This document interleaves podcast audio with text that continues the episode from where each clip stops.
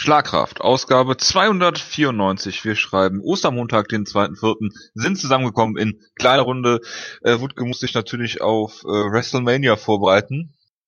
Hat sicherlich sehr viele interessante Rousey-Takes. Ich habe ihn noch versucht, äh, unter diesem Vorwand, diese hier anbringen zu können, äh, versucht, diese Ausgabe zu locken. Es hat leider nicht funktioniert.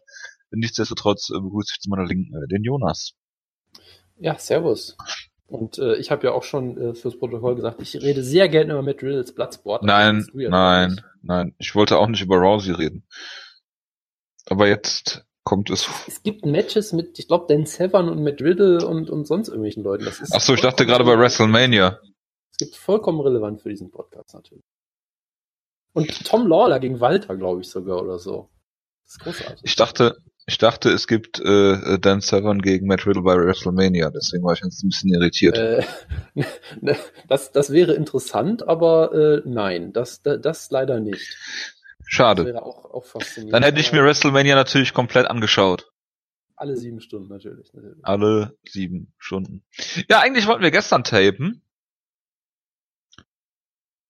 Äh, sonntags. Aber haben gedacht, ähm, je mehr Tage oder je, je, je, je kürzer wir vor dem Event sind, desto besser, weil man, das kann ja immer was passieren. Ähm, da kommen wir aber gleich zu der News-Ecke natürlich und reden über UFC 223 äh, nächstes Wochenende. Das war's, glaube ich, an Themen. Oder hast du noch irgendwelche dubiosen koreanischen Promotions, über die wir unbedingt reden also, müssen? Da ich nicht über, über Bloodsport reden darf, war's das für mich auch ein Thema, glaube ich. Ich mal gucken, was sonst noch was war, aber ich glaube nicht. Jonas, ich weiß nicht, ob du es mitbekommen hast, aber hast du bestimmt, weil du ja äh die ganze Woche nur auf Twitter hängst. Äh, die UFC oh. Ganz kurz, ganz kurz. Wir müssen natürlich ein großes Preview machen zu Bellator 196, Bellator Budapest. Budapest. Ja, natürlich. Ja, ich, ich, ich Henderson gegen Huerta, es wird, wird absolut großartig. Äh, ähm, da, da kann man sich, denke ich, drauf freuen. Ich bin sicher, äh, bin sicher, äh, es, es wird eine hervorragende Show. Ich bin sicher, Sebastian Gorka wird VIP, VIP. Es wird, es wird ein Genuss. Gut. Dann, ähm, ja, die UFC äh, hat jetzt äh, auf ihrer Website, glaube ich, äh, den besten Kampf ihrer Geschichte wählen lassen. Und mein Hund dreht gerade am Rad. Penny, ist gut. Also, ähm, ja, und im Finale stehen jetzt, ich weiß nicht, ob das schon ausgelost worden ist, sie haben immer Kämpfe gegeneinander antreten lassen. Äh, Conor McGregor gegen Nate Diaz, zwei natürlich.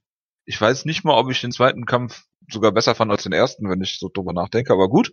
Ähm, und Gustafsson gegen John Jones, Jonas. Was sagst du denn zu dieser Aufstellung? Naja, also ich meine, McGregor gegen Diaz 2 ist natürlich der größte Kampf der UFC-Geschichte, wenn du jetzt rein nach den, nach den Buy-Rates gehst und so weiter und so fort. Von daher, ich kann es unter dem Gesichtspunkt natürlich auch verstehen. Ähm, und es war, es war schon ein sehr dramatischer Kampf. Er hatte jetzt nicht dieses, dieses dieses absurde Ende wie der erste Kampf halt, der, den, der, der, was den natürlich irgendwie noch spannender macht, aber du hattest dafür halt auch dieses Hin und Her, dass es eben wieder so aussah, als würde Connor einbrechen, hatten wir eine brillante erste Runde hat und dass er dann eben doch nochmal zurückkommt. Also ähm, es, es war schon gerade mit dem Kontext halt schon, schon sehr, sehr packender Kampf. Also von daher halt so gesehen kein Problem. Gustafsson gegen Jones. Das zweite war es Gustafsson gegen gegen Jones, ja, das war natürlich auch ein hervorragender Kampf. Aber sind das die besten Kämpfe der UFC-Geschichte? Ja, keine Ahnung. Also es gibt sicherlich viele Kämpfe, die man da in, in Betracht ziehen kann. Und ich, ich glaube, solche Listen sind natürlich auch immer so ein bisschen. Subjektiv. Ja, wie soll ich sagen? Da, da spielt halt immer mehr, eine, mehr, ja, das sowieso, aber es spielt halt immer auch mehr eine Rolle als die reine Qualität der Kämpfe. Die sind ja, die, die, die finden ja nie in einem Vakuum statt. Ja, das ist halt immer so. Von daher, ja, also ich weiß auch nicht, also ich glaube nicht, dass ich, äh, dass ich, dass ich McGregor was wäre denn, ersten Platz stellen würde. Aber was wär, was fällt dir denn so jetzt spontan an äh, hervorragenden UFC-Kämpfen ein, die für dich in so eine Liste spontan gehören würden? fällt mir immer ein, Edgar gegen Maynard. Zwei, drei. Zwei vor allem, aber drei auch sicherlich. Das ist immer so einer, der mir einfällt. Ähm, aber ansonsten. Ich habe ehrlich gesagt einen Hendo, Hendo ja, gegen Shogun, der erste der in der UFC. Auch. Ähm, Griffin also, gegen Bonner musst du auch immer nicht immer nennen. ja, auch wenn vielleicht auch aus eben aus anderen Gründen, die nicht unbedingt mit der Kampfqualität zu tun haben. Ja, also, Condit äh, Lawler? Ja, sicherlich. Condit, die, die, also, Condit, ja, die, die Hendrix gegen Lawler Kämpfe kann man auch sicherlich ja. noch dazu zählen. Also da gibt's halt schon einige Kandidaten, ja, und sicherlich auch Tausende, die wir, die wir gerade alle komplett vergessen, weil du halt immer irgendeinen Blindspot hast. Und wie gesagt, es ist halt immer subjektiv. Ja, es gibt auch Leute, die sagen, für mich ist Matthews gegen Frank Trick 2 oder, Rod, äh, oder Roger Huerta, wo du gerade von ich meine, geredet hast. Ne? Man, man, muss natürlich fair, man muss natürlich fairerweise sagen, das war ein gigantischer Moment, dieser Slam und so. Ja, keine Frage. Ähm, und natürlich, natürlich Robbie Lawler gegen Rory McDonald 2. Den, den also ich dachte, du spielst auf diesen Tiefschlag an von Frank Trick. Ja, natürlich, der Tiefschlag und dann dieser Slam. Das war schon ein gigantischer Moment, den, den du natürlich auch in jedem Highlight-Video siehst seitdem und so. Ob, ob, ob, ob es das jetzt zum besten Kampf aller Zeiten macht, weiß ich halt auch nicht. Aber da ist halt jeder, da hat ja jeder auch andere, andere Sichten, ja. Ich meine, wenn jetzt hier wäre, würde er über mindestens drei Clay Wheeler Kämpfe äh, reden. Und äh, einen davon gegen Roger Huerta, dann würde er über Roger Huerta reden, gegen Diego genau. Sanchez und gegen Clay genau, Wheeler. Genau, das ist alles wunderbar. Also ja. von daher, äh, da hat ja jeder auch so ein bisschen andere Sichtweise drauf. Und es gab ja, glaube ich, auch mal so eine Liste vor kurzem von, von foxsports.com oder so. Da hatten sie halt irgendwie, ich glaube, da hatten sie halt wirklich ähm, Connor gegen Diaz, gegen Nate 2 auf Platz 1 und Connor gegen Nate 1 auf Platz 2 oder irgendwie so, wo man auch denkt, okay, ja. ich sehe schon, wo, wo eine leichte, das eine leichte war. irische Färbung. Ja, und auf Platz 3 war natürlich irgendein Kampf mit Paul Felder. Also das, Achso, ich dachte mit klar, Artem Lobov. Ist schon klar. Artem Lobov gegen Ter, äh, Teruto Ishihara. Ja, genau, genau das, das wird es gewesen sein, ja. Also kann man sagen, dass dieses Standing Hammer Fist das Äquivalent zum äh, Matthews Slam ist in diesem Kampf? Also mindestens. Mindestens, ja. Du wolltest ähm, sagen. Nee, aber äh, ja, ich habe natürlich jetzt vergessen, was ich sagen wollte. Das ist das große Problem. Genau. Nur. Äh, man muss immer sagen, solche Listen sind immer subjektiv. Es gibt immer vielleicht auch äh, andere Gesichtspunkte, die eine Rolle spielen. Wir können uns, denke ich, alle einigen. Ähm, es muss ein Verfahren geben, um das objektiver zu machen. Wir brauchen ein Punktesystem. Was ich damit sagen will. ja, Klima Pissana. Genau, wir brauchen eine Klima Pissana Best Fight Rankings. Er hat uns unseren Beitrag äh, auf Twitter ähm, ja, geliked. Ja. Klimapissaner höchst da persönlich. Großartiger Moment auf jeden Fall.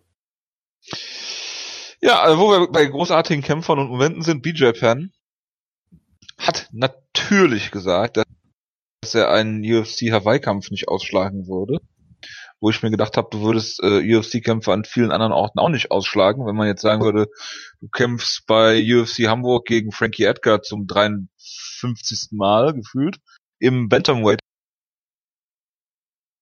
dann würde BJ Penn den Kampf auch annehmen. Von daher, so viel dazu. Ja. Jonas, wir haben einen Kämpfer, der ist noch mehr untainted als Julo Romero. Es ist Josh Barnett. Josh Barnett, der schon äh, vor USA, der es geschafft hat. Eine, sorry, Bitte? das war ja auch so eine große, das war ja auch so eine große Story, die schon fast wieder, schon fast wieder, äh, fast wieder verschwunden ist, seitdem wir das letzte Mal getaped haben. Ja, sorry. Ja, Josh Barnett, ähm, der ein oder andere äh, Zuhörer, Pius zum Beispiel, äh, kann sich natürlich nicht daran erinnern, dass äh, Josh Barnett mal äh, dreimal durch den Drogentest gefallen ist, Prä-Usada, dass ähm, Josh Barnett es geschafft hat, Affliction, die äh, nicht die Kleidungsmarke, sondern die dazugehörige äh, Liga komplett zu zerstören, weil der Fedor-Kampf dadurch ausgefallen ist, dass er durch den Drogentest geraffelt ist.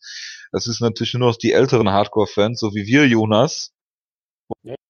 Und ja. ähm, ja, jetzt ist aber irgendwie bei so einer so einer Arbitration äh, Hearing Geschichte irgendwas, keine Ahnung. Äh, ja, Jonas, den Tweet habe ich gestern schon gelesen. Das ist überhaupt kein Problem. Ich, ich diese teile, Nacht. Ich teile ihn ja auch für, für alle, die gerade. Ja, das, das ist gut. Jedenfalls äh, ist er, ähm, hat er was so eine Verwarnung bekommen oder irgendwie sowas, aber weder eine Geldstrafe noch eine Suspension. Also er ist äh, jetzt, ich, was hat er jetzt gemacht in der Zwischenzeit? Wrestling-Kommentator ist er gewesen, ne? Ja, er hat viele Sachen, glaube ich, gemacht. Ich meine, er hat ja auch, genau, er hat Address, er hat ja letzt erst äh, die New Japan Show kommentiert mit genau. Ross zusammen in, in, in den Vereinigten Staaten. In Japan. Ähm, ich weiß gar nicht mehr, er hatte ja auch mal einen Run bei, bei TNA als Wrestler. Ich weiß gar nicht, ob das während der Suspension war oder vorher. Das, das heißt Impact Wrestling, Jonas. Dass du dann nicht mehr auf dem neuesten Stand bist, okay. Da bräuchten wir jetzt natürlich Woodke für, aber ich, ich glaube, das war auch in dieser Zeit. Glaubst du, der guckt Impact Wrestling? Na, der weiß sowas. Der weiß Achso, ja gut, der alte TNA-Fans. Äh. Stimmt. Genau, stimmt, stimmt, genau. Er war äh, bei, bei äh, Impact oder wie auch immer, war, war er ja äh, 2017. Er war in IGF für Inoki natürlich aktiv Natürlich. Ähm, ich, er hatte letztens auch äh, ein Match, was ich eigentlich ziemlich cool fand, gegen ähm, einen meiner Lieblingswrestler aktuell, Timothy Thatcher, bei einem Metal-Konzert oder irgendwie sowas. Das war ein bisschen absurd. Ähm, also, ich finde ja interessant, dass die UFC das erlaubt. Ja, also ich glaube, Barnett ist halt auch so jemand, den kriegst du, glaube ich, nur, wenn du ihm solche extra Deals erlaubst, weil er ist halt auch jemand, der. Ja, aber hat ja hat Barnett irgendwie hat Barnett irgendwie extra äh, Deals äh, ausgehandelt? Weil ich glaube, ähm, in der Super Area war das war das noch nicht möglich. Also ich habe nicht mitbekommen, dass er jetzt hier irgendwie vor UFC Hamburg ähm, irgendwas nebenbei noch gemacht hat. Ich kann mich irren, äh, ohne jeden Zweifel, aber ich könnte auch sein, dass das jetzt mit dem neuen, dem neuen Deal und der Suspension und sowas äh, alles möglich war. Das weiß ich natürlich nicht. Ne? Das kann sein. Ich könnte mir halt schon vorstellen, dass, dass er von Anfang an solche, solche Sachen halt, dass, dass er es halt nicht macht, wenn er gerade einen Kampf hat vielleicht, aber gerade so, so in der Off-Season, weil Josh Bennett ist halt auch jemand, der ist ein, ein Freigeist, sagen wir mal, der viele andere Interessen hat. Er ist der Babyface Assassin und der Warmaster. Und der Philadelphia Jailbird, was mir auch neu war, aber gut. Ähm, nee, aber gut, okay er hat ja immer solche Sachen gemacht und von daher, ich, ich glaube, er hat sich schon die Zeit irgendwie gut rumgekriegt. Gleichzeitig ist er halt auch jemand, er hat auch sehr hart äh, mit harten Bandagen auch gegen dieses Suspension gekämpft. Ich kann da wie immer nur verweisen auf Artikel von Ian Kidd, der immer sowas sehr, äh, sehr im Detail abarbeitet. Aktuell auch zu Canelo Alvarez. Genau, auf einem Niveau, das mich, mich dann auch gar nicht mehr so sehr interessiert in dem Detail, aber es ist halt immer gut, wenn es zumindest einen Journalisten gibt, der das auch macht. Ja, und Ian Kidd ist Schotte hat scheinbar auch sehr detaillierte Informationen äh, überliefert von allen Supplements, die er genommen hat, hat da irgendwie Proben von genommen und all solche Sachen. Also das sind alles Sachen, die man, äh, äh, die man, die man jedem empfehlen sollte. Ja, er hat ja auch so ein paar Tipps gegeben, irgendwie jeder, jeder Kämpfer, der Supplements nimmt, sollte immer ein bisschen was von dem Supplement quasi behalten als Probe, was er nachher einschicken kann, sollte sich alle Namen natürlich Sich selber, was man machen sollte, ist immer sich selber schicken. Ja. Versiegelt in ja. so Safebacks am besten sich selber schicken mit Poststempel, damit genau, man Nachweis hat. Ich glaube, du kannst es auch bei USADA einschicken, dass die das dann nochmal testen oder. Ja, gut, okay, ne, aber ich meine, ja. so im Vorhinein, sicher ist sicher.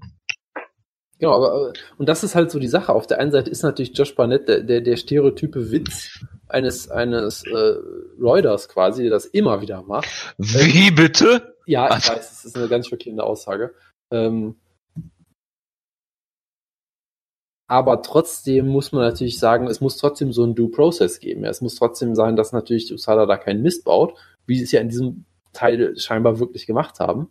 Weil ich glaube, wenn, wenn USADA sich mehr oder weniger formell entschuldigt und sagt, ja, wir haben hier Scheiße gemacht, was hier so. Was nicht das erste Mal ist, ne? Von mal Courtney Casey, war es Courtney Casey? Ist richtig, aber, aber ich glaube, es ist trotzdem selten, als zum Beispiel bei so jemandem wie Yolo Romero, haben sie es ja, glaube ich, nur irgendwie zurückgenommen. Bei so jemandem Jogo ja, ich habe das schon verstanden. Zum Beispiel nur irgendwie zurückgenommen, so mehr oder weniger. Ne? Äh, okay, gut, ich, dachte jetzt gerade nicht, ich hätte den Aussetzer Nein, nein, äh, bis jetzt versteht man nicht gut. Ich glaube, bei, bei Banett, bei, bei Banett haben sie ja, sind sie ja wirklich noch so diesen Extra-Step gegangen, so ein bisschen, haben sich fast schon entschuldigt irgendwie. Äh, also da muss dann schon echt was vorgefallen sein, was, was nicht so gut ist. Ähm, deshalb, auf der einen Seite. Haben wir uns darauf einigen, dass USADA eine riesige Shitshow ist? Äh, das, das auf jeden Fall, ja.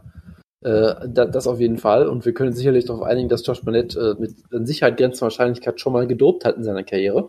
Na, was, was, was? Das heißt natürlich trotzdem nicht, dass man ihn jetzt komplett äh, abstrafen kann für Sachen, die er scheinbar doch nicht gemacht hat. Also man muss da immer ein bisschen vorsichtig sein mit solchen Sachen. So wie du bei YOLO. Äh, äh, äh, und man muss da halt vorsichtig sein. Und natürlich wäre, ist es halt schon für ihn tragisch, dass er jetzt scheinbar so ein Jahr bis anderthalb Jahre seiner Karriere gerade in der Endzeit. Endzeit, der ist Heavyweight, Jonas. weggenommen haben letztendlich. Ja, okay. Im, Im, zweiten Frühling, Verzeihung, äh, dass sie ihm da ein Jahr genommen haben, ist natürlich schon für ihn tragisch, wenn er dann nichts genommen hat. So, das wäre dann schon blöd. Oder die dritte Möglichkeit ist natürlich, er hat, er hat trotzdem was genommen, wofür, womit sie ihn nicht erwischt haben, sondern nur mit einer anderen Sache, wo er nichts genommen hat. Und das also, ist schon sehr, das ist schon sehr theoretisch. Letztendlich, letztendlich kann man, denke ich, festhalten, dass ähm, Josh Barnett untainted ist und immer war und immer. Also wenn, also wenn Josh Barnett so eine Geschichte gegen Usada gewinnt, dann ist schon einiges, muss schon einiges schiefgelaufen sein. Bei Usada. Nicht bei Josh Barnett. Bei dem ist einiges schiefgelaufen, aber das äh, möchten wir, dafür haben wir jetzt keine Zeit. Apropos schiefgelaufen, Ronda Rousey, Jonas, ist dumm, ätzend und nervig, steht hier auf meinem Zettel. Wer sich ähm, gerne fremdschämt. So sehr unterstreichen, ja. Wenn ich, ich gerne. Nicht an, ich habe es mir natürlich nicht angesehen, weil ich genau wusste, dass irgendwas. Ja gut, Twitter Autoplay hat mir dann hat mir dann das Genick gebrochen. Ähm, ja, also ähm, es ist jetzt auch nichts Neues, dass Ronda Rousey ähm, sagen wir mal schwierig im Umgang ist, aber das nur nebenbei. Ja gut, wo wir gerade bei Pro Wrestling sind, Jonas, äh, hast du gesehen, dass Triple G Triple H getroffen hat? Ich habe diesen Tweet gesehen, ja, und ich, ich fand's, ich fand's äh, irgendwie amüsant und gleichzeitig fand ich es amüsant, dass, dass der Tweet ja auch noch so ein bisschen bescheuert formuliert war eigentlich, weil es hätte ja eigentlich, der Tweet hätte ja eigentlich wirklich sein müssen, Triple G meets Triple H, aber es war ja dann irgendwie, glaube ich, Golovkin meets Triple H oder irgendwie sowas in der Art. ich, ich, ich weiß es nicht. Ich habe äh, irgendwas, irgendwas war komisch an dem, an dem Tweet. Ich weiß es auch nicht mehr ganz genau. Das war aber irgendwas komisch. Äh, normalerweise schreiben sich solche äh, genau, genau. Headlines ja selbst. GGG meets Triple H. GGG ja. meets Triple H. Ja, gut. Ja, das haben sie sehr, sehr schön ja. geschrieben. Gut, ähm, das nun nebenbei. Jetzt kommen wir zu äh, Joe Rogan, Jonas. Oh Gott. Was ist jetzt schon wieder passiert? Nein, also äh, ich meine, wir hacken ja viel auf Joe Rogan äh, rum, aber manchmal macht er wirklich, äh, macht er interessantes, sagt, also es ist manchmal interessant mit Joe Rogan, sagen wir mal so. Ja, zum Beispiel, hat, er, zum Beispiel hat er YOLO interviewt. Nee, da, dar darüber möchte ich jetzt nicht reden, das ist mir auch, ist auch völlig unter meinem Radar geflogen, zum Glück. Ähm, Joe Rogan hat einen Vorschlag gemacht, Jonas. Joe Rogan findet, man sollte Win, äh, also äh, Win-Boni abschaffen äh, weil er meint, es würde niemand härter kämpfen deswegen und die Gefahr, dass er mir ausgenockt wird, bla bla bla. Man sollte die Boni lieber äh, gerechter unter den Kämpfern verteilen. Was hältst du davon? Also welche Boni meint er jetzt? Die, also wenn du, wenn, die normalen Verträge sind ja, also jetzt mal abgesehen von den Superstars, die haben dann 50-50. Äh, also jetzt wenn wenn du jetzt keine Pay-per-View-Punkte hast oder sowas, hast du 20.000 äh, to fight und 20.000 to win. So ne? Dann sagt er halt, äh, gib lieber jedem der Kämpfer 10.000 Euro äh, Dollar extra, also beide kriegen 30, so als Beispiel. Ähm, das wär, wär, ja. würde für, wäre für alle besser. Äh, Finde ich jetzt äh, prinzipiell erstmal keine schlechte Idee, ja. Ich würde natürlich schon sagen, dass letztendlich solche Boni wie Fight of the Night oder Performance of the Night, dass die noch mehr dazu anregen, äh, Knockouts zu suchen, als jetzt der, der Win-Bonus vielleicht allgemein. Weil da ist es jetzt endlich erstmal egal, wie du gewinnst, letzten Endes. Ähm, genau. Aber ja, aber auch gerade um diese Ungerechtigkeit von, von ähm, ja, Punktrichtern zum Teil halt entgegenzuwirken. Ne? Das würde damit ja auch wegfallen. Ja ist, ist, schon, ist schon ein guter Punkt, ja, gerade wenn man überlegt, was, was da teilweise für haarstreitende Ergebnisse rauskommen, ja. Zugunsten von Diego Sanchez. Fälle, was? Wo dann, wo dann, manchmal, manchmal, manchmal gibt's halt auch Fälle, wo die UFC dann, sag ich mal, gnädig war, glaube ich, und gesagt hat, ja, du kriegst auch deinen Win-Bonus oder irgendwie sowas, aber oft, oft halt auch nicht. Und gerade in der neuen Ära, äh, wo es, wo es äh, vor allem auf Kosteneinsparungen geht, wird's halt auch nicht passieren. Also es ist, ist schon, nicht die. Aber ich finde es ja interessant, dass äh, Joe Rogan, der ja als Freigeist gilt, sowas schon mal sagt. Das ist ja schon mal was. Nein, warum ich eigentlich Joe Rogan hier erwähnen wollte, ist, Jonas, du erinnerst dich, dass wir ähm, beim äh, bei Francis Ngannou sehr oft über Einheiten gesprochen haben, bei dieser wunderschönen Maschine. Ähm, hm. Ich habe es jetzt nicht gesehen, aber Joe Rogan hat per Kick den Ngannou-Rekord geknackt an dieser Maschine. Der UFC-Kommentator Joe Rogan hat den Rekord geknackt. Es war zwar kein Schlag, es war ein Kick, aber tja, äh, man kann halt sagen, äh, Francis Ngannou ist nicht mehr der Rekordhalter was Einheiten auf der UFC-Maschine angeht. Ist vom Kommentator geschlagen worden. Das ist schockierend, gerade weil ähm, wir alle wissen, äh, dass diese Maschine vollkommen wissenschaftlich genau. sicherlich operiert. Und äh, ich, ich bin schockiert, dass Rogan damit offiziell mehr Trittkraft hat als äh, Ngannou Schlagkraft. Und ich bin sicher, er, er würde das auch im Octagon zeigen können und Ngannou brutal ausnocken. Mit einem Ex-Kick natürlich. Äh, natürlich. Ja, wenn er es mit dem X-Kick geschafft hätte, das finde ich interessant.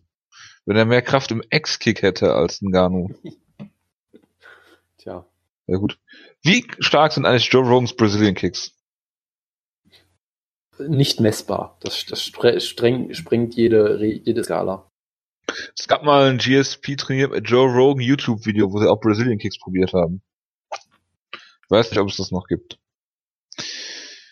Jonas, UFC hat UFC Hamburg angekündigt. Korrekt. Fährst du hin?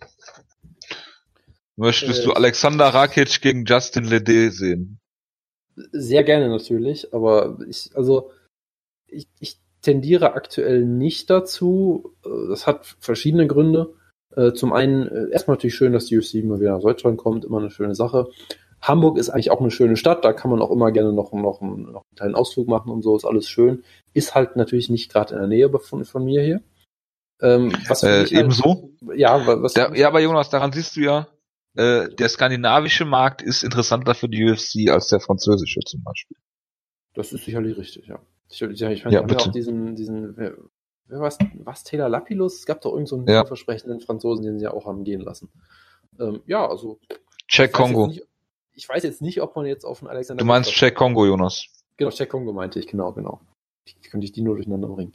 Nein, also ich, ich meine, ich weiß jetzt halt auch nicht, ob man jetzt, äh, wo du gerade über diesen Markt redest, ob man jetzt über auf einen Gustafsson spekulieren muss, sollte oder so. Ich weiß nicht, ob das schon wieder zu groß ist, vermutlich schon. Ähm, Von der Größe her, ja. Ja, was wollten ja. Gustafsson schon mal in Deutschland bucken? Ja, das ist sicherlich richtig. Gegen Glover Texera, wie Wood sagen würde.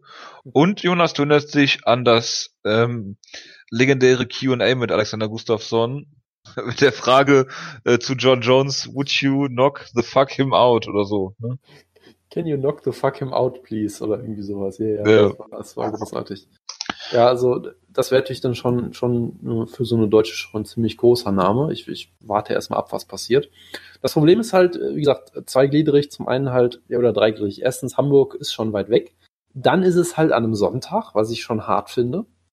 Äh, es hat ja laut. Ja, es ist Sonntag. Ja, so ja, laut, laut, laut Insider-Informationen wollte das ja, ich glaube, es wurde gesagt, der Sender so. Ich weiß jetzt gar nicht welcher, irgendwie Pro7 Max oder wer auch immer. Ich weiß gar nicht, wer da, wer da dann sich das vielleicht, vielleicht läuft's ja, es läuft dann ja scheinbar nicht mehr auf Bild.de, sondern vielleicht wird's auch live übertragen. Ich habe keine Ahnung, das ist, glaube ich, alles noch nicht bekannt. Ich glaube nicht, dass damit der Sender gemeint ist. Warum sollte irgendein sinnvoller Sender auf die Idee kommen, das sonntags zu zeigen, anstatt Zitat, Zitat Oliver Kopp, der Sonntag war Senderwunsch, mehr weiß ich dazu auch nicht. Zitat Oliver Kopp, warum hast du das nicht vorher gesagt? Da kannst du auch so, äh, Insider, ja, ja, mein Insider ist Julian Reichel. Und wie wir alle wissen, Abu Asata wird nie in der UFC kämpfen, das stimmt auch bisher immer weiter. Von daher sehe ich da keinen Grund, daran zu zweifeln. Nein, aber ähm, Sonntags ist halt schon hart, weil dann musst du eigentlich den Montag noch mit dranhängen, gefühlt. Zumindest müsste ich das, glaube ich, machen weil die Show wird ja auch nicht um 7 Uhr abends zu Ende sein und dann musst du erstmal wieder da wegkommen. Äh, das ist ein zweiter Punkt. Ich fand die Location auch nicht besonders gut. Ja, die Halle ist selber vollkommen in Ordnung, aber sie ist halt doch sehr abgelegen irgendwie. Ist das so? Ähm, ja, irgendwie, also die Verkehrsanbindung ist halt nicht gut. So. Okay, das ist halt, schlecht für eine Halle, für eine Veranstaltungshalle generell.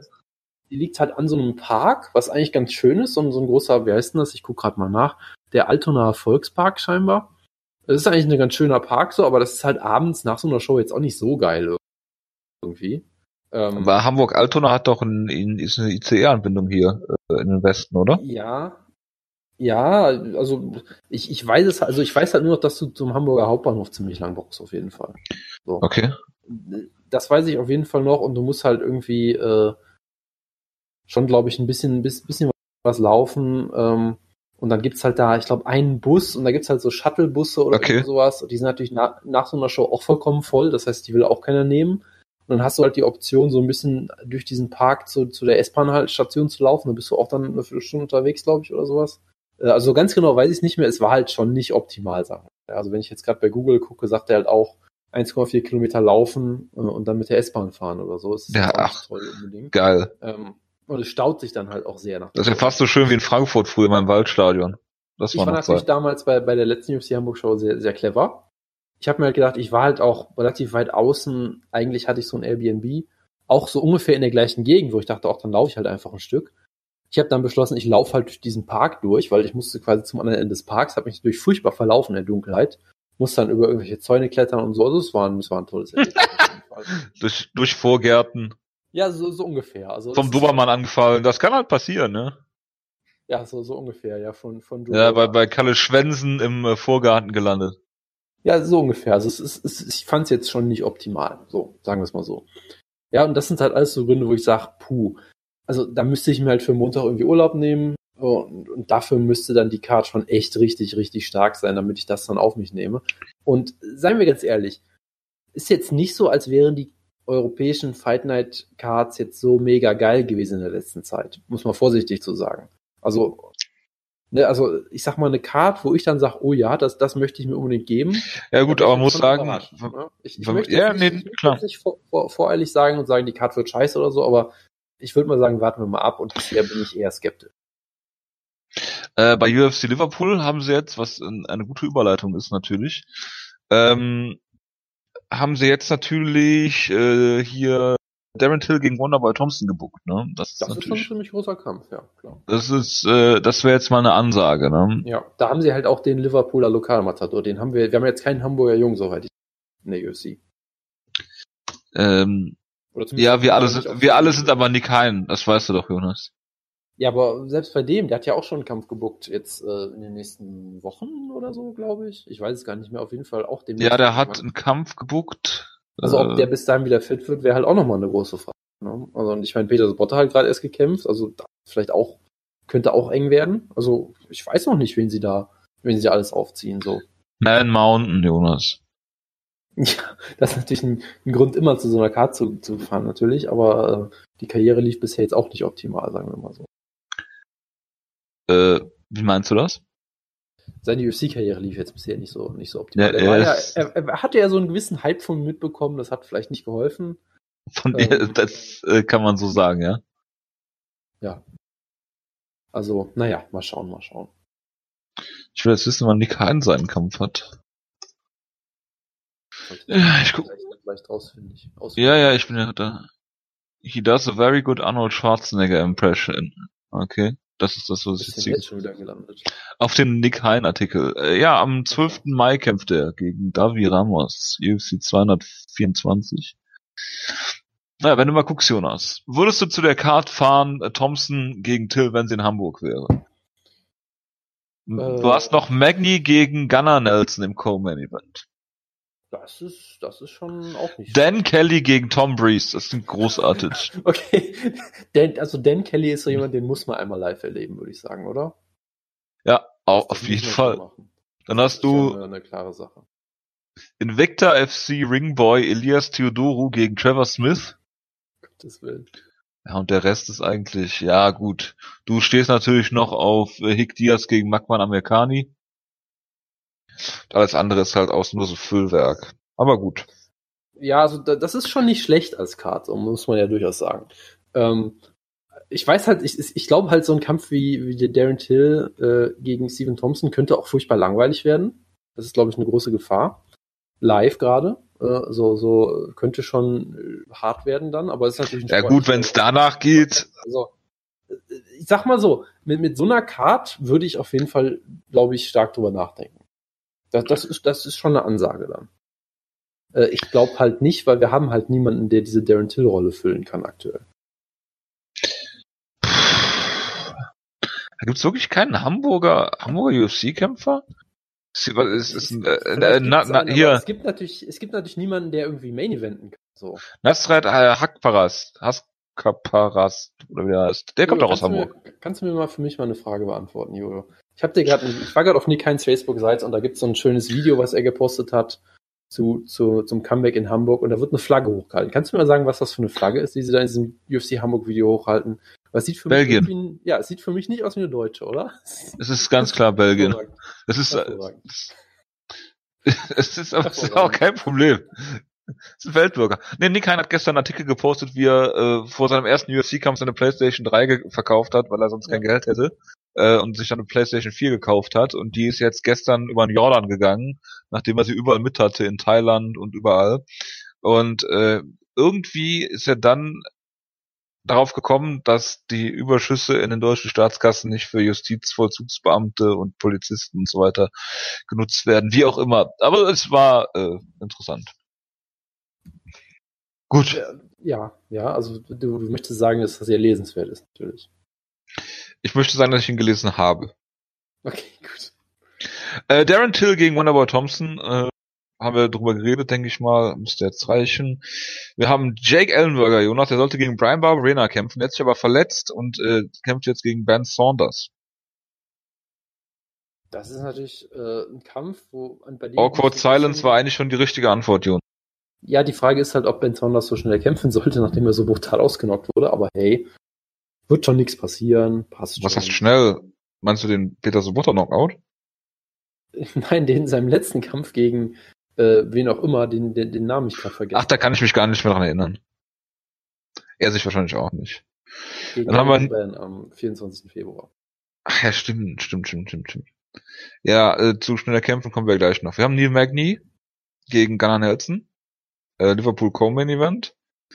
Dann haben wir äh, Volkan Özdemir gegen Shogun Hua. Oh Gott, das wird Light Heavyweight, ey. Jason Knight, Hick Diaz, äh, Jonas gegen Mr. Finland, Magman Amerikani, haben wir gerade schon drüber geredet. Dann ähm, Eduardo Dantas gegen Mayday McDonald ist ein eigentlich interessanter Kampf für Bellator, aber sie machen es per Tape Delay in Italien, das ist klar. ja. Ich finde das so geil. Ich würde echt mal gerne wirklich, dass jemand so einen Artikel macht, wo jemand versucht rauszufinden, warum macht Bellator nur noch Tape Delay Shows in Europa?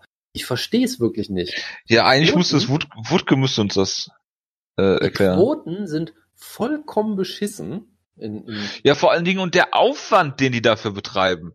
Die ganze ja. Entourage da nach Italien zu karren. Äh, ja.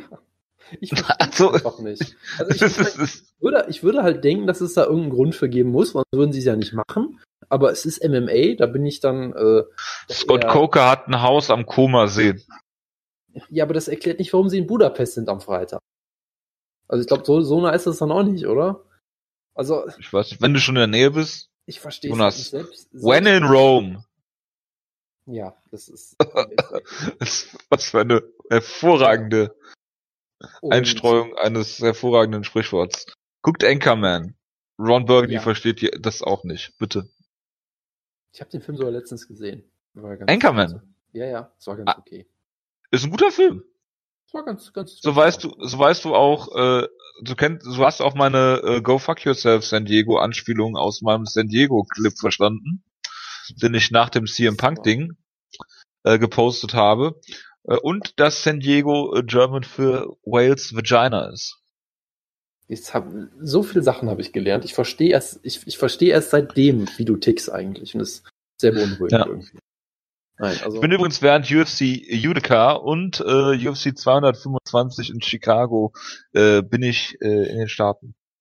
Ja, und ich bin vielleicht während der Rising. Noch in Chicago, aber da bin ich nicht mehr. Nicht das, ist, das ist großartig. Ja. Gut, eine Kampfankündigung habe ich noch, Jonas. Äh, Frankie Edgar gegen Cup Swanson 2. Ja, ich weiß, also das, das war ja, glaube ich, ein Thema, über das du dich auch im Gruppenchat schon ausgelassen hast damals. Nee, sogar mit Pius. Ja, ja, ich noch, noch schlimmer. Ähm, äh, äh, ja. Ich weiß nicht, möchtest du anfangen oder? Weil äh, ich kann es relativ kurz machen sonst. Also, ja, bitte. Also es ist halt eine Ansetzung, ich denke, auf so ganz all, von allem losgelöst, losgelöst betrachtet. Ja, Cap sonst gegen Frankie Edgar ist ein super Kampf. Keine Frage. Ja, aber jetzt im Kontext betrachtet, ich brauche es halt null, weil ich denke, erstens, den Kampf gab es schon und der war sehr deutlich. Und ich glaube, der einzige Grund, warum sich was dran ändert, ist halt, wenn, wenn Edgar halt einfach, ja, Schott ist oder alt geworden ist oder wie auch immer, ja. Oder beides. Oder beides, ja. Ähm, ich glaube halt nicht, dass das der Kampf jetzt so wirklich spannende andere Ausgänge beinhaltet unbedingt. Äh, das ist der eine Punkt. Ich, ich denke mir bei beiden, die sind beide schon ewig dabei, die sind beide dem Ende ihrer Karriere relativ nah. Da würde ich gerne irgendwelche andere Matchups sehen. Ich weiß es auch. Ich habe jetzt kein konkretes Matchup im Sinn, wo ich sage, das muss ich jetzt sehen. Ich muss jetzt Frankie Edgar gegen Sabit 2 sehen oder so. Keine Ahnung, ja, aber irgendwie lockt es mich halt null. Das, das ist der andere Punkt. Und der dritte Punkt ist halt, ähm, es wirkt halt schon sehr unverantwortlich, dass Frankie Edgar nach diesem harten K.O. so schnell wieder, wieder in Action ist. Das war ja auch der Punkt, den du vor allem besprochen hattest. Alle regen sich darüber auf, dass man Michael Bisping zwei Wochen nach dem GSP-Kampf wieder kämpfen lässt. Gibt es einen riesen Aufschrei und dann lassen sie Frankie Edgar nach diesem Knockout sechs Wochen später wieder kämpfen. Der Kampf, der, ich habe es gerade mal nachgeguckt, der äh, Ortega-Kampf ähm, war der dritte, dritte März und im April ist die Fight Night, 21. April, glaube ich. Ähm, das ist unverantwortlich oder unverantwortungslos, möchte ich es fast nennen, was sehr verantwortlich wäre. Ähm, Frankie Edgar da kämpfen zu lassen. Ich meine, was hat er davon? Gewinnt er den Kampf? Pff, ist er dann weiter? Ist er dann näher am Title Shot? Keine Ahnung. Dann ist er auf dem gleichen, dann ist er auf dem gleichen Stand wie vorher, wenn er gewinnt. Ja, weil er Cap Swanson schon äh, glasklar besiegt hat. Was hat, was hat, es, es gibt keinen Mehrwert für Frankie Edgar. Ähm, klar, Cap Swanson war schon so gut wie aus der UFC raus. Keiner weiß, warum er jetzt wieder da ist. Äh, Cap Swanson selber auch nicht, wenn man ihm Glauben schenken darf. Ähm, dieses Rematch braucht's nicht. Sechs Wochen Turnaround braucht's nur mal dreimal nicht. Wenn Frankie Edgar gewinnt, äh, äh bringt es ihm gar nichts. Er wird natürlich Schläge kassieren, was äh, in vielerlei Hinsicht ähm, äh, ja sein Leben, seine Karriere, was auch immer verkürzen kann, gerade nach sechs Wochen nach einem nach einem nach einer Gehirnerschütterung. Ähm, ja, also Ja, äh, vor allem, er, er, er kann ja auch eigentlich nicht vernünftig trainieren. Ja. Offiziell hat er ja auch so eine Sperre. No-Contact-Suspension, dass er auf zwei, zwei Monate oder was auch immer eigentlich nicht, nicht sparen soll und solche Geschichten, meine ich. Ja, es kann, es ich kann, glaube, ich, Ja. ich glaube, es gab doch auch ein Interview für Edgar, dass er halt gesagt hat, ja, ja, ich werde dann erst in den nächsten Wochen wieder anfangen zu sparen oder irgendwie sowas in der Art, glaube ich, ne? ja, Oder dass er, dass er keine Headshots, äh, äh, dass keine Headshots äh, zeigen werden in den ersten äh, oder dass er aktuell sowas nicht macht oder so. Keine Ahnung, ich denke halt, Der Wow. ja, okay, das, das ist, das ist sicherlich in dem Sinne okay, gut, dass er das nicht macht, aber das Problem ist natürlich auch, ähm, du musst halt ein gewisses Maß an Sparring auch machen, glaube ich, damit du halt dich für einen Kampf vorbereiten kannst, ja. Ist ja genauso wie Leute, die immer meckern, dass die Kämpfer sich verletzen, die sollten halt nicht so hart trainieren. Du musst halt ein gewisses Level an, an Training auch machen und da gehört Sparring vermutlich einfach auch dazu. Und wenn du das halt für dein Trainingscamp nicht machen kannst, ist halt auch irgendwie ein schlechtes Zeichen erstmal. Oder, oder es vielleicht machen kannst, aber es nicht machen willst, erstmal aus, aus Vorsichtsgründen oder was auch immer. Also, es ist, es ist alles irgendwie. also ganz ehrlich, in erster Linie muss, muss bei sowas die UFC die Hand drauf halten. Wenn es die UFC nicht tut, sollten es die Trainer tun. Die äh, sind da in meinen Augen auch in der Verantwortung. Aber Äh, wir haben das ja weil dass Frankie Edgar den Kampf nicht ablehnt, ist, ist klar. Ja, aber ich meine, wir haben ja oft genug besprochen, warum die sowas nicht tun werden. Weder, Promo- weder, weder Trainer noch Manager, weil die kriegen halt was davon ab, wenn er kämpft. So, Ja, das einfach. ist, das, das ist klar. Die Frage ist halt, äh, inwiefern man das moralisch vertreten kann. Ähm, es würde mich nicht wundern, wenn äh, Frankie Edgar hier, um mal philosophisch zu bleiben, den Kampf gewinnt, aber dennoch als Verlierer das Oktagon verlässt. Ähm, weil gerade nach so einem K.O. Ähm, bei, äh, bei der letzten Fight Night äh, oder beim letzten Kampf gegen, gegen Ortega, dazu kommt noch, dass ich glaube, Frankie Edgar der UFC-Kämpfer mit den meisten Minuten im Oktagon ist oder sowas. Jetzt mal losgelöst von, von harten Sparrings aller äh, Shootebox. Ähm, der hat richtig kassiert. Wir haben, wir haben über die Maynard-Kämpfe gerade geredet, dann äh, guck dir die Bendo-Kämpfe an, guck dir die Aldo-Kämpfe an. Äh, also äh, Frankie Edgar hat schon einiges mitgemacht in seiner Karriere und äh, in meinen Augen hat er nichts davon, wenn er, wenn er Cap Swanson äh, jetzt hier ein zweites Mal besiegt. Ähm, ich sehe natürlich den Kampf gewinnen, nach wie vor. Ähm, nur wenn er hier brutal ausgenockt wird von Cap Swanson, dann hat er äh, dreimal nichts davon. Also er kann wirklich nur verlieren. Und Ja. äh, von daher, so sehr ich Frankie Edgar mag und so sehr das auch ein guter Kampf ähm, zu werden äh, äh, werden äh, äh, verspricht, äh, muss ich den Kampf hier wirklich nicht sehen. Wenn sie es jetzt Ende des Jahres gebuckt hätten oder Anfang nächsten Jahres, meinetwegen, ähm, okay, aber aber so so schnell ein Turnaround für Frankie Edgar nach dem KO mit der Vorgeschichte äh, ist es einfach unverantwortlich. Gut, Jonas, damit schließen wir die News-Ecke. Oder hast du noch irgendwas zu sagen? Ist dir noch irgendwas eingefallen? Ähm, ich überlege gerade, mir fällt jetzt spontan nichts ein. Ich muss halt auch sagen, ich habe die Vorbereitung dafür natürlich professionell ganz in deinen Händen überlassen. Ähm, aber ich meine, es gab sicherlich viele, viele Sachen, die nochmal passiert sind in der Zeit, äh, weil wir auch eine Weile nicht aufgenommen haben. Aber ich glaube, das sind jetzt so, ich denke schon, dass es so die wichtigsten Sachen waren. Das eine ist natürlich ähm, die, die News, die mit dem Preview jetzt direkt zusammenhängt. Ich denke mal, die wird ja jetzt gleich dann.